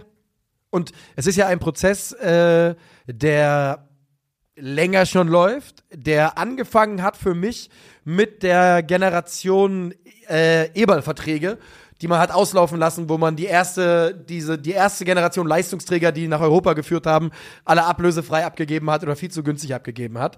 Und äh, jetzt steht man da und es ist ja dann trotzdem überraschend, wenn man drauf guckt, aber man ist eben ganz einfach an Spieltag 22 Tabellen 15. 15. Man ist äh, also noch ein bis zwei schlechte Ergebnisse, weil die nächsten Gegner heißen, glaube ich, Bochum, Köln und Mainz müssten die nächsten drei Spiele Ja, es sein. ist auf jeden Fall jetzt Also- dankbare, dankbare Gegner auf dem Papier. Ja, auf dem Papier, also ich würde sagen, Gladbach ist der dankbare Gegner auf dem Papier, weil wenn, ich- wenn ich Köln bin, wenn ich Mainz bin Ja, und ich weiß, ich spiele gegen diese Mannschaft, Wenn wir eine Sache können, ist Intensität. Wir Ja. können hier richtig hart sein und das reicht ja, um Gladbach Probleme zu machen. diese Umschub, Umschubstruppe, immer dann noch. Gummitruppe, immer noch. sie bleiben's. ist immer noch der Fall. Wie gesagt, ich fand, ähm, die Waren's kann man verargumentieren nach dem 1 zu 0 schon, aber gerade in dieser letzten halben Stunde nach dem zweiten Treffer, also kein Gefühl von wir laufen hoch an, wir wissen überhaupt, wie das geht, im, im äh, als Mannschaftsgefüge hoch anzulaufen. Ähm, wir, haben wir überhaupt jemals schon mal von einem Press Pressing-Trigger gehört, dass er weiß, okay, Ball geht raus auf den Außenverteidiger, jetzt versuchen wir zuzuschnappen, anzulaufen, was auch immer.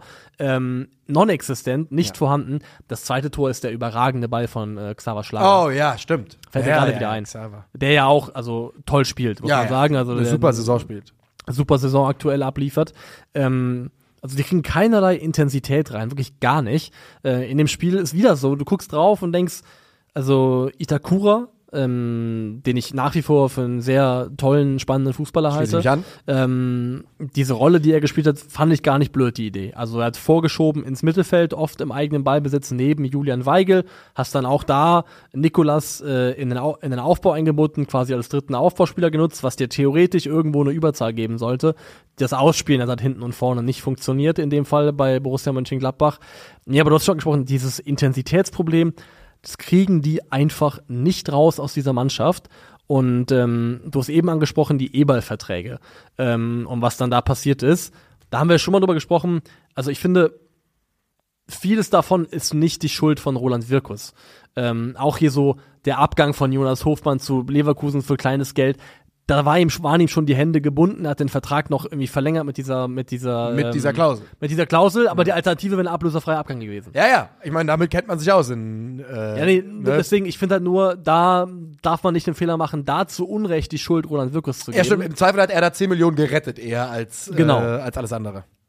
Nachdem das gesagt ist, das große Problem ist, Max Eberl hat hinten raus viele Fehler gemacht, aber Max Eberl hatte einen Pull. Max Eberl hatte irgendwie eine, also der hatte ja offensichtlich Fantasie, der hatte Kreativität auf dem Transfermarkt, der konnte Leute an Land ziehen, Ja. ähm, die Gladbach weitergebracht haben. Was mir bei Roland Wirkus komplett fehlt, ist die Überzeugung, dass der jemand ist, der irgendwas anderes kann, außer verwalten. Und in dem Fall verwaltet er halt einfach nur schleichenden Verfall. Ja. Also ich sehe null, dass der den Kader weiterentwickeln kann und derjenige ist, der das, das mitbringt, was Gladbach jetzt bräuchte. Als Roland Wirkus gesagt hat, dass man im Urlaub lieber mit den Deutschen am Tisch sitzt, wenn man in Spanien im Urlaub ist, hätte uns allen klar sein müssen, dass da nicht die ganz große Kreativität äh, da sein wird. Übrigens äh, ist Gladbach die einzige Mannschaft aus äh, von Tabellenplatz 11 und abwärts, die mehr Tore, äh, mehr Tore erzielt hat, als statistisch erwartbar sind. Ähm, also über, vier Ja. überperformt. Also tatsächlich da sogar äh, noch, noch besser dastehend, als man sollte. Zur Wahrheit gehört auch, dass sie unglaubliches Verletzungspech haben, auch in dieser Saison wieder. Ähm, aber du hast es gerade eben gesagt, ein Verwalter des Verfalls und das ist, es fühlt sich einfach so an, als wäre das seit Jahren der Weg, den man geht ähm, bei, bei den Gladbachern und Also Gladbach braucht eigentlich, und diese Saison hat ja sogar das Potenzial, so eine so ein Schlag von Bug zu werden, wie damals das Relegationsjahr unter Favre. Ähm, Gladbach braucht eigentlich jetzt nochmal einen neuen Max Eberl, einen neuen Lucien Favre. Und das Ja. Problem ist einfach, ich habe also bei bei Wirkus habe ich für die Rolle abgeschrieben. Ich auch. Und ich habe auch bei Sioane zunehmende Zweifel, dass Ja. er derjenige dafür sein kann, weil ähm, Sioane, glaube ich, ist auch jemand, der kann den Status quo festigen und der wird ja auch gerne als Trainer Pragmatiker gesehen, der sich nicht zu fein ist, sich auch mal hinten reinzustellen, mal abwarten zu spielen, ähm, der da anpassungsfähig ist, aber gleichzeitig finde ich, ähm, Gladbach braucht überhaupt mal erstmal eine Identität, die funktioniert und ähm, Ja. da sehe ich auch nicht, dass die die von ihrem aktuellen Trainer mitgegeben kriegen. Und es ist natürlich, es ist natürlich alles nicht einfach. Und wir haben jetzt schon gerade gesagt, für Wirkus es ist auch keine einfache Rolle, wenn du guckst nur auf den abgelaufenen Transfersommer und siehst, dass du äh, Hofmann, Stindl, Benzebaini und Tyram verloren hast und dann guckst, der Top-Transfer war halt Chanzara, ne? Der hat halt 10 Millionen gekostet. Äh, Honorat, Weigel äh, fest verpflichtet. Und es fühlt sich an wie eine Mannschaft, die immer noch eine einzige Baustelle ist. Also, das ist schon, es ist schon bedenklich. Sie werden in dieser Saison nicht absteigen, da, weil wir das gerade, das haben wir gerade schon einmal ganz gut, glaube ich, dargestellt. Da gibt's einfach andere Kandidaten. Aber die Entwicklung bei Gladbach in den letzten Jahren ist wirklich. Ey, die hätten mindestens 30 Millionen für Markus Thuram kriegen müssen. Diesen Spieler Ja, guck, ablösefrei er verloren macht. zu haben, ist so absurd. Der ist jetzt auf, in der Serie A, glaube ich, bei 10 und 10 in der, in der Liga. Ja. Also, Letzte Saison Matthias Ginter ablösefrei in Freiburg verloren. Es ist, zieht sich ja durch. Es ist ja, äh, das ist ja wirklich nichts Neues in, in Gladbach. Und wir erzählen da auch den Gladbacher Fans nichts nee, Neues. denen erzählen wir nichts Neues. Die wissen das ja auch und die also gucken ja auch ohnmächtig dabei zu, wie das passiert und empfinden das, glaube ich, selber als sehr, sehr frustrierend. Ja. Ähm, aber klar ist auch da, also ich glaube, die einzige Hoffnung, die ich aktuell sehe, ist, dass du für Kone dann doch noch ein bisschen Kohle kriegst und die irgendwie reinvestieren kannst nochmal. Aber wie viel kriegst du inzwischen für Köln? Also, 25, 30? das ist genau die Zahl, die ich im Kopf hatte. Weil wir hatten ja, es ist nicht lange her, dass, dass wir da ein 40er-Preisschild dran hatten, auf jeden ja, Fall. 40 aufwärts, ja. Ja, und äh, ich glaube nämlich auch, dass du jetzt definitiv unter 30 gucken musst. Also, ich sag mal so, Gladbach kriegt euren Scheiß irgendwie in den Griff.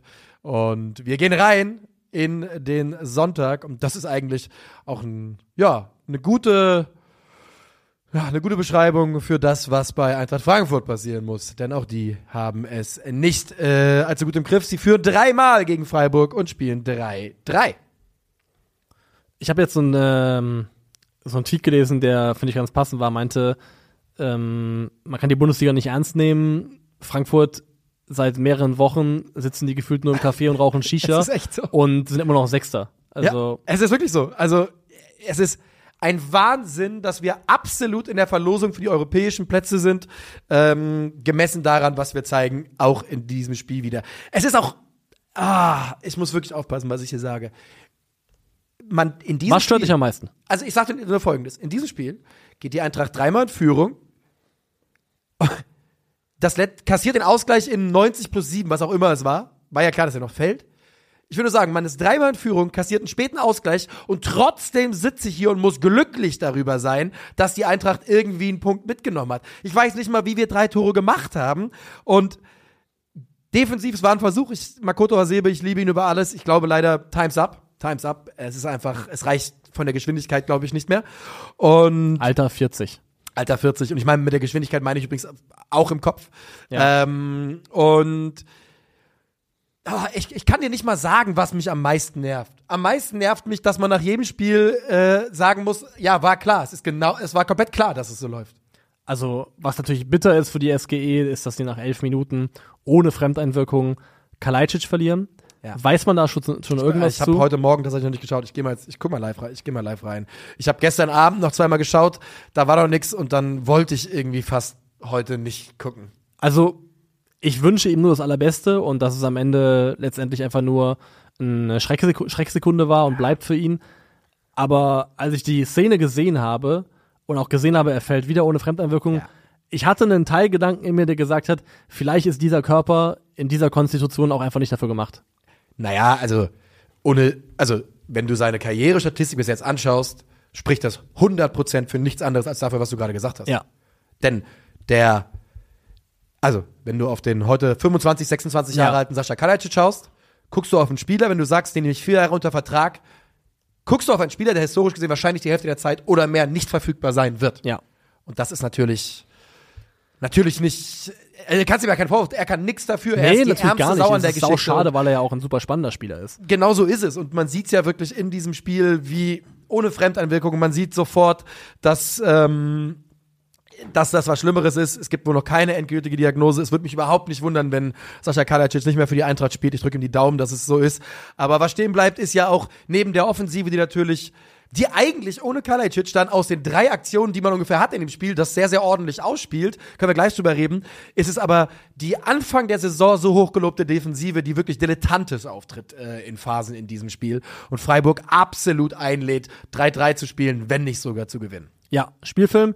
Oma, Oma Mamouche, der an allen drei Toren beteiligt ist, der der beste Frankfurter ist. Er ist wirklich ein Ähm, Magier, der Typ. Ja, Also wirklich der, unglaublich. Der Transfer ist äh, Gold wert, absolutes Gold Ja. wert.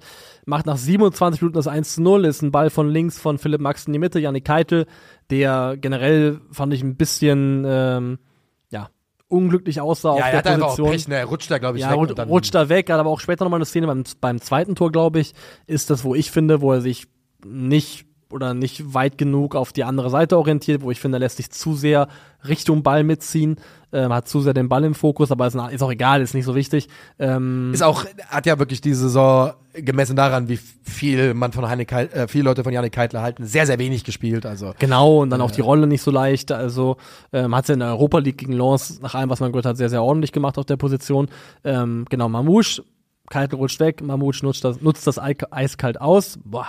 Ähm, Litz Doan macht den Ausgleichstreffer, nachdem Kevin Trapp äh, prallen lässt. er lässt den nach außen prallen, von daher kannst du ihm da wenig Vorwürfe Aber nicht- machen. nein, nicht richtig nach aber, Ja. Das ist nicht nach außen prallen lassen. Nach außen prallen lassen ist, der Ball geht aus dem Strafraum wieder raus. Ja, das, ist nicht also nach das war, außen ich, prallen vom, lassen. das war, ich weiß nicht, ob die Schärfe das hergegeben hat, aber ganz klar ist, Kevin Trapp sieht da nicht gut aus. Kevin Trapp sieht in diesem Spiel wiederholt nicht gut aus, wiederholt in dieser Saison. Man darf in Frankfurt Kevin Trapp nicht kritisieren, ist verboten. Ähm, aber, und ich sage ja auch gar nicht, dass die Eintracht so irgendwie einen neuen Torwart braucht. Aber ich sage, man sollte ganz genau darauf gucken, ob Kevin Trapp den Ansprüchen aktuell genügt. Ganz einfach. Also ich sag, wenn das und aktuell sieht's danach aus, dass erstmal wieder alles egal ist, was die ursprünglichen fußballerischen Pläne unter Topmüller waren, Ja. dass es reines sportliches Überleben im Sinne von Punkte sammeln ist, dann okay. Wenn man dahin immer noch möchte, was der ursprüngliche Plan war, wenn man dahin möchte, dass man von hinten raus aufbaut, dann brauchst du einen spielstarken Torwart und der ist Kevin Trapp nicht. Man konnte das verzeihen, solange er in den Kernkompetenzen eines Torhüters gut gespielt hat. Das tut er aktuell nicht und wenn das so weitergeht, finde ich, ist die Torwartposition eine, die im Sommer definitiv aufgemacht werden muss.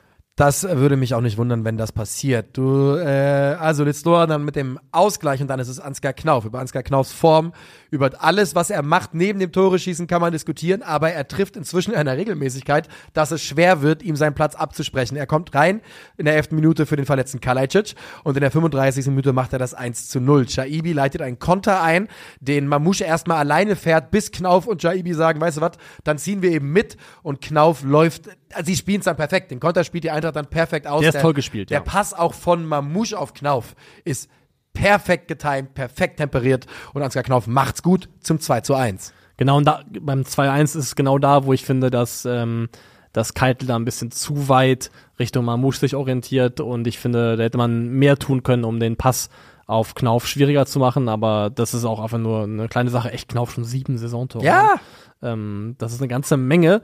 Das 2-2 ist dann der Strafstoß, richtig? genau, nachdem äh, Höhler von Hasebe Getroffen, ge getroffen ja. wird, wo man auch sagen muss, ihr müsst euch überhaupt, man, Hasebe muss sich gar nicht in dieser Situation wiederfinden, wenn man das einfach ein bisschen cleverer löst da hinten im Aufbau und da ist er dann aber auch einfach zu langsam.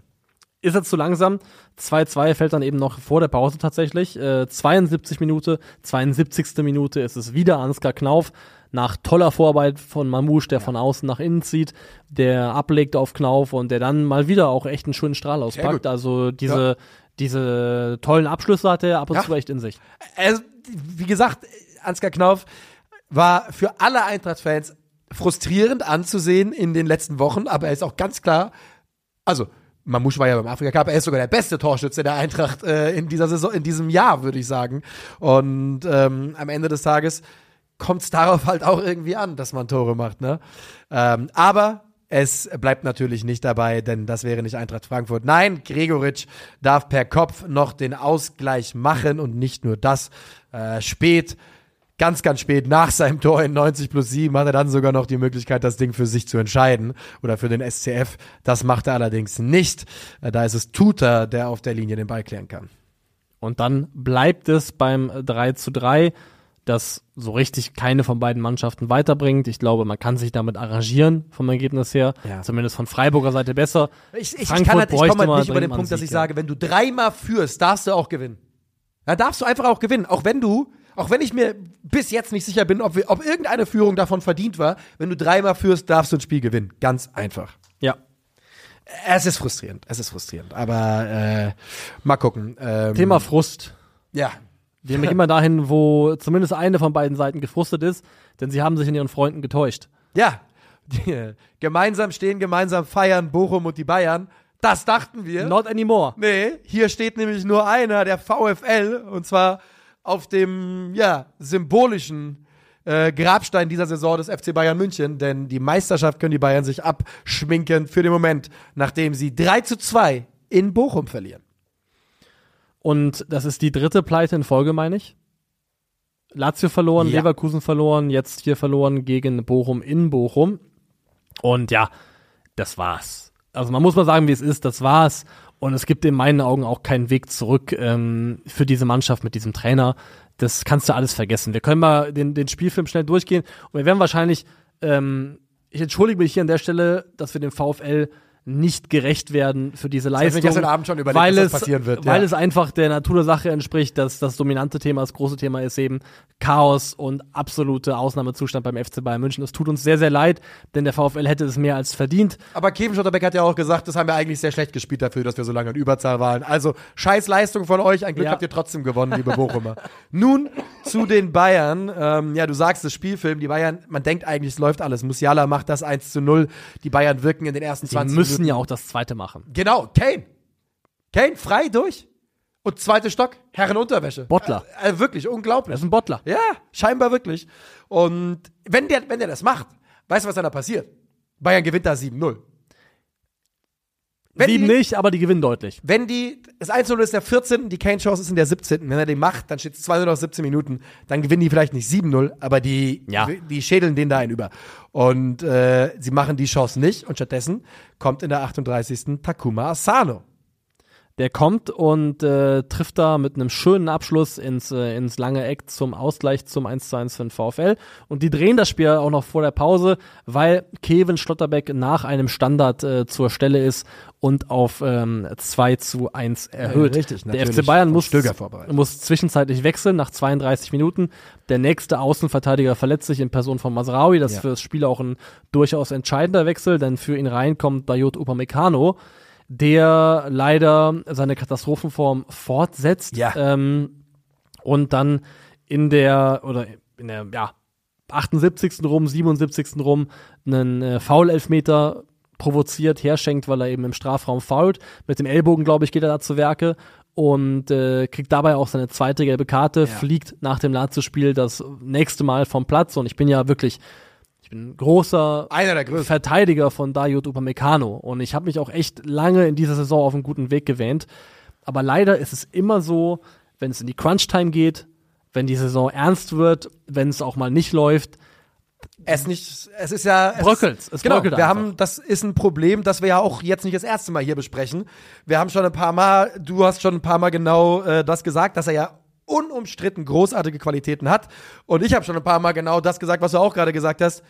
Wir haben inzwischen zu häufig in den entscheidenden Momenten über Meccano-Fehler gesehen. Es ist wirklich ätzend, aber es ist so. Unter dem Spiel muss man sich wirklich überlegen, der kommt in der 34., die kassieren den Ausgleich in der 38., der sieht gelb in der 39., die kassieren den Gegentreffer in der 44. zur Führung und in der 77. fliegt er vom Feld und dann machen sie das äh, dritte Tor mit dem Elfmeter, den sie dafür bekommen. Boah, Da ist, das ist die Definition von einem gebrauchten Tag. Den Elfmeter macht Kevin Stöger, der damit auch zwei Torbeteiligungen hat. Und hinten raus trifft dann Harry Kane noch, der übrigens noch eine Großchance liegen lässt oder zwei. Ähm, nach Vorarbeit von Mathis Tell, der nach Ist- Einwechslung einer der besten ist. Ich finde, wenn wir, glaube ich, mal eine, eine Frage stellen würden, wer ist der beste Spieler der unteren Tabellenhälfte, dann mal Ja, schauen, wie wir ins Feld Stöger. führen, aber Kevin Stöger müsste auf jeden Fall einer der drei Top-Kandidaten auf diesen Titel sein. Ich würde mit Demirovic reiten. Ja, Aber, ich, aber trotzdem, also ich finde trotzdem, dass dann Stöger Demirovic kann man sich komplett äh, unterhalten drüber. Denn was, also Stöger für, für Bochum einfach mit einer ganz vergleichbaren ähnlichen Wichtigkeit wie Demirovic für den FCA. Ja, kann man definitiv so sagen. Dann macht Harry Kane hinten raus dann eben doch noch ein Tor. Er macht das 3 zu 2 nach Energieleistung von Mathis Tell, der da wirklich will, dass dieses Tor fällt. Und auch das ist so ein Thema. Ich glaube, Thomas Tuchel hätte es sich schon leicht machen können in diesem Spiel, einfach nur was das Befrieden von dem einen oder anderen Fan angeht. Er hat sich unglaublich schwer gemacht. Wenn er Mathis Tell einfach starten Ja. lässt. Weil das war auch zu verlieren, alle wollen ihn sowieso sehen. Und er stellt wieder Choupo-Moting auf, der ja auch, muss man sagen, ein totaler Thomas Tuchel-Vertrauter ist. Also jemand, den er kennt, den er schätzt, den er zu PSG geholt hat, aber es ist so der bei den seltsam, Bayern ist. weil er ist ja eigentlich unter Tuchel schon jetzt in den seit Tuchel, also der hat ja gefühlt mehr unter Nagelsmann gespielt als unter Tuchel. Ja, Ne? Gut, natürlich kam ein gewisser Harry Kane für seine Paradedisziplin im Sommer, da müssen wir nicht drüber, nicht drüber streiten. Aber dass er ihn wirklich zu diesem Spiel aus dem Hut zaubert und sogar wenn du sagst, ich lass nicht Tell spielen, dann lass Saragossa spielen. Auch auf den sind alle heiß, den wollen auch alle erleben und sehen. Stattdessen. Äh, mich muss vor allem Tell spielen. Also Ja, Tell ja, ich bin bei dir. Wenn du mich fragst, würde ich auch Tell spielen lassen. und also bei Mathis Tell ist er jetzt auch, fängt es da jetzt auch langsam an mit hier, der Spieler macht sich Gedanken, ob er über den Sommer hinaus noch bleiben möchte. Und also Tell hat so viel gezeigt schon und der wirkt auch, finde ich, für einen 18-Jährigen, der leistungstechnisch bei anderen Vereinen jetzt schon, glaube ich, eine tragende Rolle spielen könnte. Ja. Ähm, immer noch so, so klar und hat sich auch, finde ich, immer so betont pro Bayern positioniert. Also es wäre wirklich absolute Idiotie, wenn man dieses Juwel vergrault dadurch, dass man ihm nicht die Minuten gibt, die er sich, wie ich finde, absolut verdient hat. Thomas Tuchel hat ja irgendwie kritisiert, dass er irgendwie so ein bisschen, oder kritisiert ist zu viel, aber hat dann eben herausgestellt, dass Tell so ein bisschen das Momentum der Anfangsphase verloren hätte und dann eben auch dann nicht mehr leistungstechnisch so gepasst hätte, wo ich dachte, ja, er hat das Momentum verloren, Weil weil du es ihm genommen hast. Ja. Du hast ihm nicht die Chance gegeben, das Momentum aufzubauen. Nee, also ich äh, mache Thomas Tuchel den Vorwurf, dass ähm, das eindeutig nicht funktioniert mit ihm und dem FC Bayern München inzwischen. Wir müssen es ja, müssen uns ja eingestehen, der, der Versuch Thomas Tuchel mit dem FC Bayern München ist gescheitert und viele Leute hatten es gecallt. Für viele Leute mit Ansage. Ich, ähm, und ich glaube du auch, aber ich auf jeden Fall, war der Meinung, dass es funktionieren würde. Ich hielt es für eine gute Entscheidung, als es passiert ist. Aber äh, man muss auch die Größe haben zu sagen, das war eindeutig ein Fehler. Ähm, denn das war's. Und äh, die Es- Bayern stehen jetzt da, du sagst es, mit drei Niederlagen in Serie und Thomas Tuchel, der arg angezählt ist. es wirft halt auch Fragen über Thomas Tuchel grundsätzlich auf. Also ich glaube, wenn das jetzt zu Ende ist, ist seine Trainerzeit in Deutschland vorbei. Ich glaube, das würde ich nicht sagen, nicht zwangsläufig. Für den Moment ja.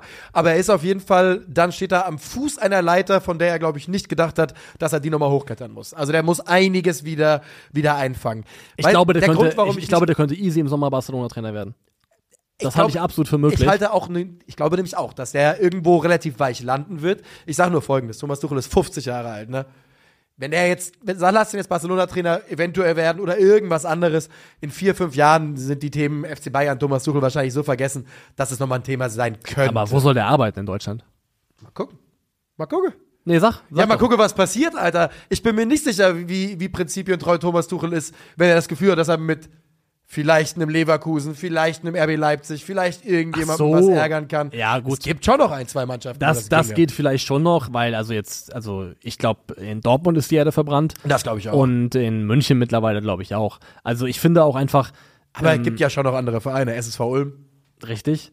Es war geht dann auch so ein Spieler. bisschen einfach um, um Eindrücke, um Optics. Also ich finde, wie Tuchel da sitzt, teilweise mit diesem schwarzen Ding bis zu den Augen hochgezogen. Also er strahlt es einfach auch nicht mehr aus. Nein. Also er strahlt aus, er sieht aus wie ein Mann, der fertig ist. Der auch weiß, dass er, dass er fertig hat, dass, dass das Ding durch ist. Also Der, weißt du, was er ausstrahlt? Der strahlt, der strahlt aus, dass er nicht, dass er gezwungen wird, da zu sein, in meinen Augen. Der wirkt wie I don't wanna be here. Ich weiß nicht, wie ich hier gelandet bin. Ich hab, der, der, der wirkt wie ein Trainer, der, der, der trotzig wirkt da. Und das ist ja ein Thema, das aber Thomas Tuchel nicht das erste Mal hat. Trotzigkeit. Nee, nicht zum ersten Mal, definitiv nicht. Und es ist jetzt halt die Frage, bringt man das mit ihm noch zu Ende? Und ich glaube, selbst das reicht, geht nicht mehr. Ich glaube, jetzt Es gab wir wohl ja ein Handgemenge Ja. zwischen Jolt Löw und äh, Joshua Kimmich, also seinem Von. Kimmich gab es ja auch diesen Screenshot, dieses Bild, äh, auf der, wo er fast schon aufgelöst auf der auf der Bank sitzt. Und ich glaube auch, also es fühlt sich nicht an wie ein Trainer, der das mit dieser Mannschaft noch in Ruhe zu Ende bringen kann. Also ich traue denen das immer noch zu, dass die Lazio im Rückspiel mit mehr als einem Tor schlagen und dann noch weiterkommen und dass da so ein bisschen was rausnimmt. Aber drei Pleiten in Folge, also wenn Thomas Tuchel nicht gekommen wäre, höchst unter diesen höchst kontroversen Umständen für Julian Nagelsmann, dann wäre er schon längst weg. Also der einzige Grund, warum, Ja. er nicht, warum er nicht weg Genau, ist, weil ist, weil der FC Bayern dann noch blöder dasteht. Junge, also das, die, das Erbe von Brazzo, Alter. Brazzos Erbe ist vielleicht auch äh, ähm, wirkt schwerer beim FC Bayern München, als man gedacht hätte. Ja, Brazzos Erbe. Ja. Also was natürlich auch klar ist, die Mannschaft braucht einen Riesenumbruch. Ah, ja. Weil, also wir können auch nicht uns jedes Mal hinsetzen und sagen, dieser Trainer, Aber- dann der Trainer, dann der Trainer haben die Kabine verloren. Das Nein, natürlich nicht. Das ist ja inzwischen auch lächerlich. Und inzwischen muss man auch sagen, dass ich mich, glaube ich, da geirrt hatte, was das, wenn man hört, wie die Spieler über Nagelsmann im Nachhinein geredet haben, glaube ich, hatte Nagelsmann, wenn überhaupt, nur ganz punktuell Teile der Kabine Ja, verloren. ganz kurz, kannst du mir ein Stromkabel rüberstecken kurz hier? Ja. Brauchst du gerade? Nö. Weil dann kann ich mal wieder anmachen und gleich noch die elfte Spieltags vortragen. Ja. Dankeschön, machen wir schön live. Also Ähm, da, da, da bin ich bei dir. Ich glaube, ich glaube auch, das kann man nicht immer, äh, nicht immer darauf schieben. Man muss aber auch sagen, wir reden hier immer noch von einem Großteil der Mannschaft, die dieses Sechstupel da gewonnen hat oder was auch immer. Und ähm, Das ist, die, das ist das größte Blender-Halbjahr der Fußballgeschichte. Das ist so ein Blender-Halbjahr. Das ist so, das ist so ein Freak-Accident gewesen. werden Das meine Leute ich- wieder sauer jetzt. Ja, soll nicht sauer werden, das meine ich gar nicht böse. das sagen aber, die Leute das ist mein ähm, Lieblingsargument. Ach ja, hätte Barca 8-3 gedreht oder was im Rückspiel. Als wäre das, als Ja, wäre das so passiert. Darum geht's aber gar nicht. Aber es, es hat, glaube ich, einfach kaschiert, dass der FC Bayern als Ganzes sich in die falsche Richtung entwickelt. Und das, glaube ich, kann man mittlerweile aktuell nicht mehr von der Hand weisen. Nee. Ich habe jetzt ähm, Krankheitstage sind ja oft auch gute Zeiten, um sich ein bisschen was anzuschauen. Und ich bin jetzt dazu gekommen, bin noch nicht ganz durch, ähm, mir Generation Wembley endlich anzugucken. Oh, ja. Und ähm, erste Frage mal kurz: Wen fandest du am sympathischsten? In Von der den, Doku von den Leuten, im- die da zur Sprache Boah, kamen. weißt du, wie lange das ist? Ich habe die, raus, ich hab die geguckt, als sie rausgekommen ist. Was ist das jetzt für eine Frage? Ich kann es dir nicht mehr sagen. Ich hatte, glaube ich, Mario Gomez wirklich ganz gerne gemocht, aber den mag ich halt eigentlich nicht, weil er bei RB Leipzig Ja, unter Vertrag Gomez stimmt auch, ja, weil ich finde auch, dass er sehr spannend über die Louis van Gaal Zeit gesprochen Ja. hat und wie wichtig es für ihn war, dann auch mal Dreck zu fressen in der Phase. Ähm, ich muss sagen, Ian Robben. steht. Ja. Ich, es ist zu lange her bei mir schon. Also ich finde, Ian Robben kommt super sympathisch weg, super reflektiert auch und auch im Sprechen darüber, was so mit Ribéry war und so.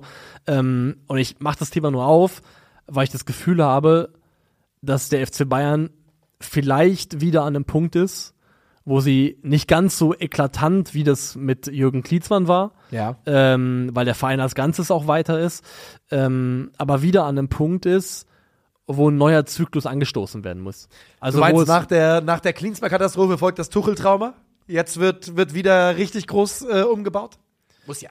ja, muss ja, aber vielleicht auch, dass du gar nicht da erwarten kannst, dass du innerhalb von einem Jahr wieder eine Mannschaft auf den Rasen bringst, die plötzlich wieder ein Champions League-Finale erreichen kann. Nö. Ähm, Aber deutscher also Meister. es ging ja dann doch recht schnell unter Louis, ne, muss man ja sagen. Also hat er dann auch ähm, in seinem ersten Jahr direkt das Champions League-Finale erreicht. Auch wenn man dann, halt dann Ähm, im Finale relativ klar aufgezeigt bekommen hat, ihr seid noch nicht. Genau. Hier seid ihr noch nicht. Aber genau, ich kann mir halt vorstellen, vielleicht braucht es da mehr als einen Trainer für und auch mehr als einen Sommer, um diese Mannschaft wieder da hinzubiegen. Denn es geht mir auch so ein bisschen darum, haben wir auch darüber gesprochen, diese Mannschaft hat nicht mehr das, was Bayern stark gemacht hat auf einer mentalen Ebene. Das ist einfach nicht da aktuell. Das sehe ich einfach Aber nicht. da bin ich mir nicht sicher, ob das nicht was ist, was zurückkehren kann. es kann, aber nicht aus sich selbst heraus. Ja, also über Erfolg und über einen Trainer, der dir, der dir A, den Erfolg bringt und die Sicherheit vorher schon bringt. Ja, aber der Trainer muss ja dann jemand externes sein. Der Trainer ist nicht Thomas Tuchel. Nee. Der Trainer ist nicht Thomas Tuchel, da bin ich, bin ich 100% dabei. Und deswegen, ich muss sagen, es wird nicht passieren. Ähm, es passt nicht zur fußballerischen DNA, die der Verein sich draufgepflanzt hat in den Never. letzten zehn Jahren. Aber wenn es darum geht, diese Mannschaft wieder giftig zu machen, denen wieder Hass einzuimpfen und wieder so ein bisschen von, ähm, ja, die Brust wieder breit zu machen, Ich weiß nicht, ob ob ob es nicht einen Raum gibt für eine ein bis zwei Jahre José. Ich glaube, es macht fußballerisch zu viel kaputt. Das ich glaube, glaub ich der, der, der Schaden am Ja. Fußball ist zu groß, um, um das zu rechtfertigen Und wahrscheinlich. ich glaube, mit der Generation, mit den letzten Auszügen der Generation, Ja. die unter Pep gespielt hat, bei den Bayern, die, also ich glaube, Thomas Müller und, und José Mourinho, ich weiß nicht. Also, ich glaube, die, auf einer persönlichen Ebene kann das klar gehen. Äh, Also, die Antwort, die Antwort darauf habe ich schon vor Wochen gegeben und die lautet Sebastian Hoeneß auf Sicht.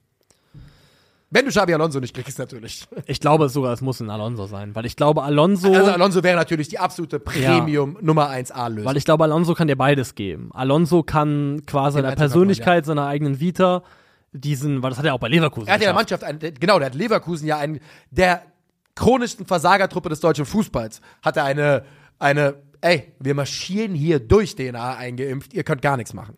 Genau, und wenn das da geht, dann geht's auch beim FC Bayern. Und der, glaube ich, könnte das miteinander verbinden. Aber klar ist, dass es nicht Thomas Tuchel sein wird. Eigentlich können wir jetzt nur darauf warten, zu gucken, wie schlimm, wie schlimm es noch wird und wie schlimm die Umstände werden, es unter geht, denen es zu Ende geht und wie lange es noch gehen darf. Also ich bin an dem Punkt, wo ich sage, ich wäre auch nicht mehr überrascht, wenn ich gleich ähm, die Aufnahme beende und da steht. Es ist schon ähm, soweit, ja. Es ist schon soweit, genau. Ich sage, elfte Spieltags. Es ist schon soweit. Ja. Elfte Spieltags äh, kommt sofort äh, ein 3-4-3 im Tor. Renault jede Woche dabei, macht jede Woche gut. Äh, Kevin Schlotterbeck rechts, äh, Mainzer Vandenberg in der Mitte, Malatini als rechter Innenverteidiger, rechte Schiene Frimpong, linke Schiene Knauf, Yannick Gerhardt und Kevin Stöger im Mittelfeld Zentrum, linke Halbspur ähm, Adli, rechte Xavi und vorne im Zentrum Omar Mamouche. Ist echt schade, dass Granit Xhaka keine gute Saison spielt, den hätte ich eigentlich gerne mal dabei. Ja, vielleicht, vielleicht kommt noch das ein oder andere gute Spiel, mal schauen. Ja, genau, wenn er Ähm. die Kurve kriegt und vielleicht ein, zwei gute Performances uns zeigen kann, dann darf er, kriegt er auch erstmal seine Nominierung hier. Wir gucken mal. Macht's gut. Ciao, ciao. Tschö.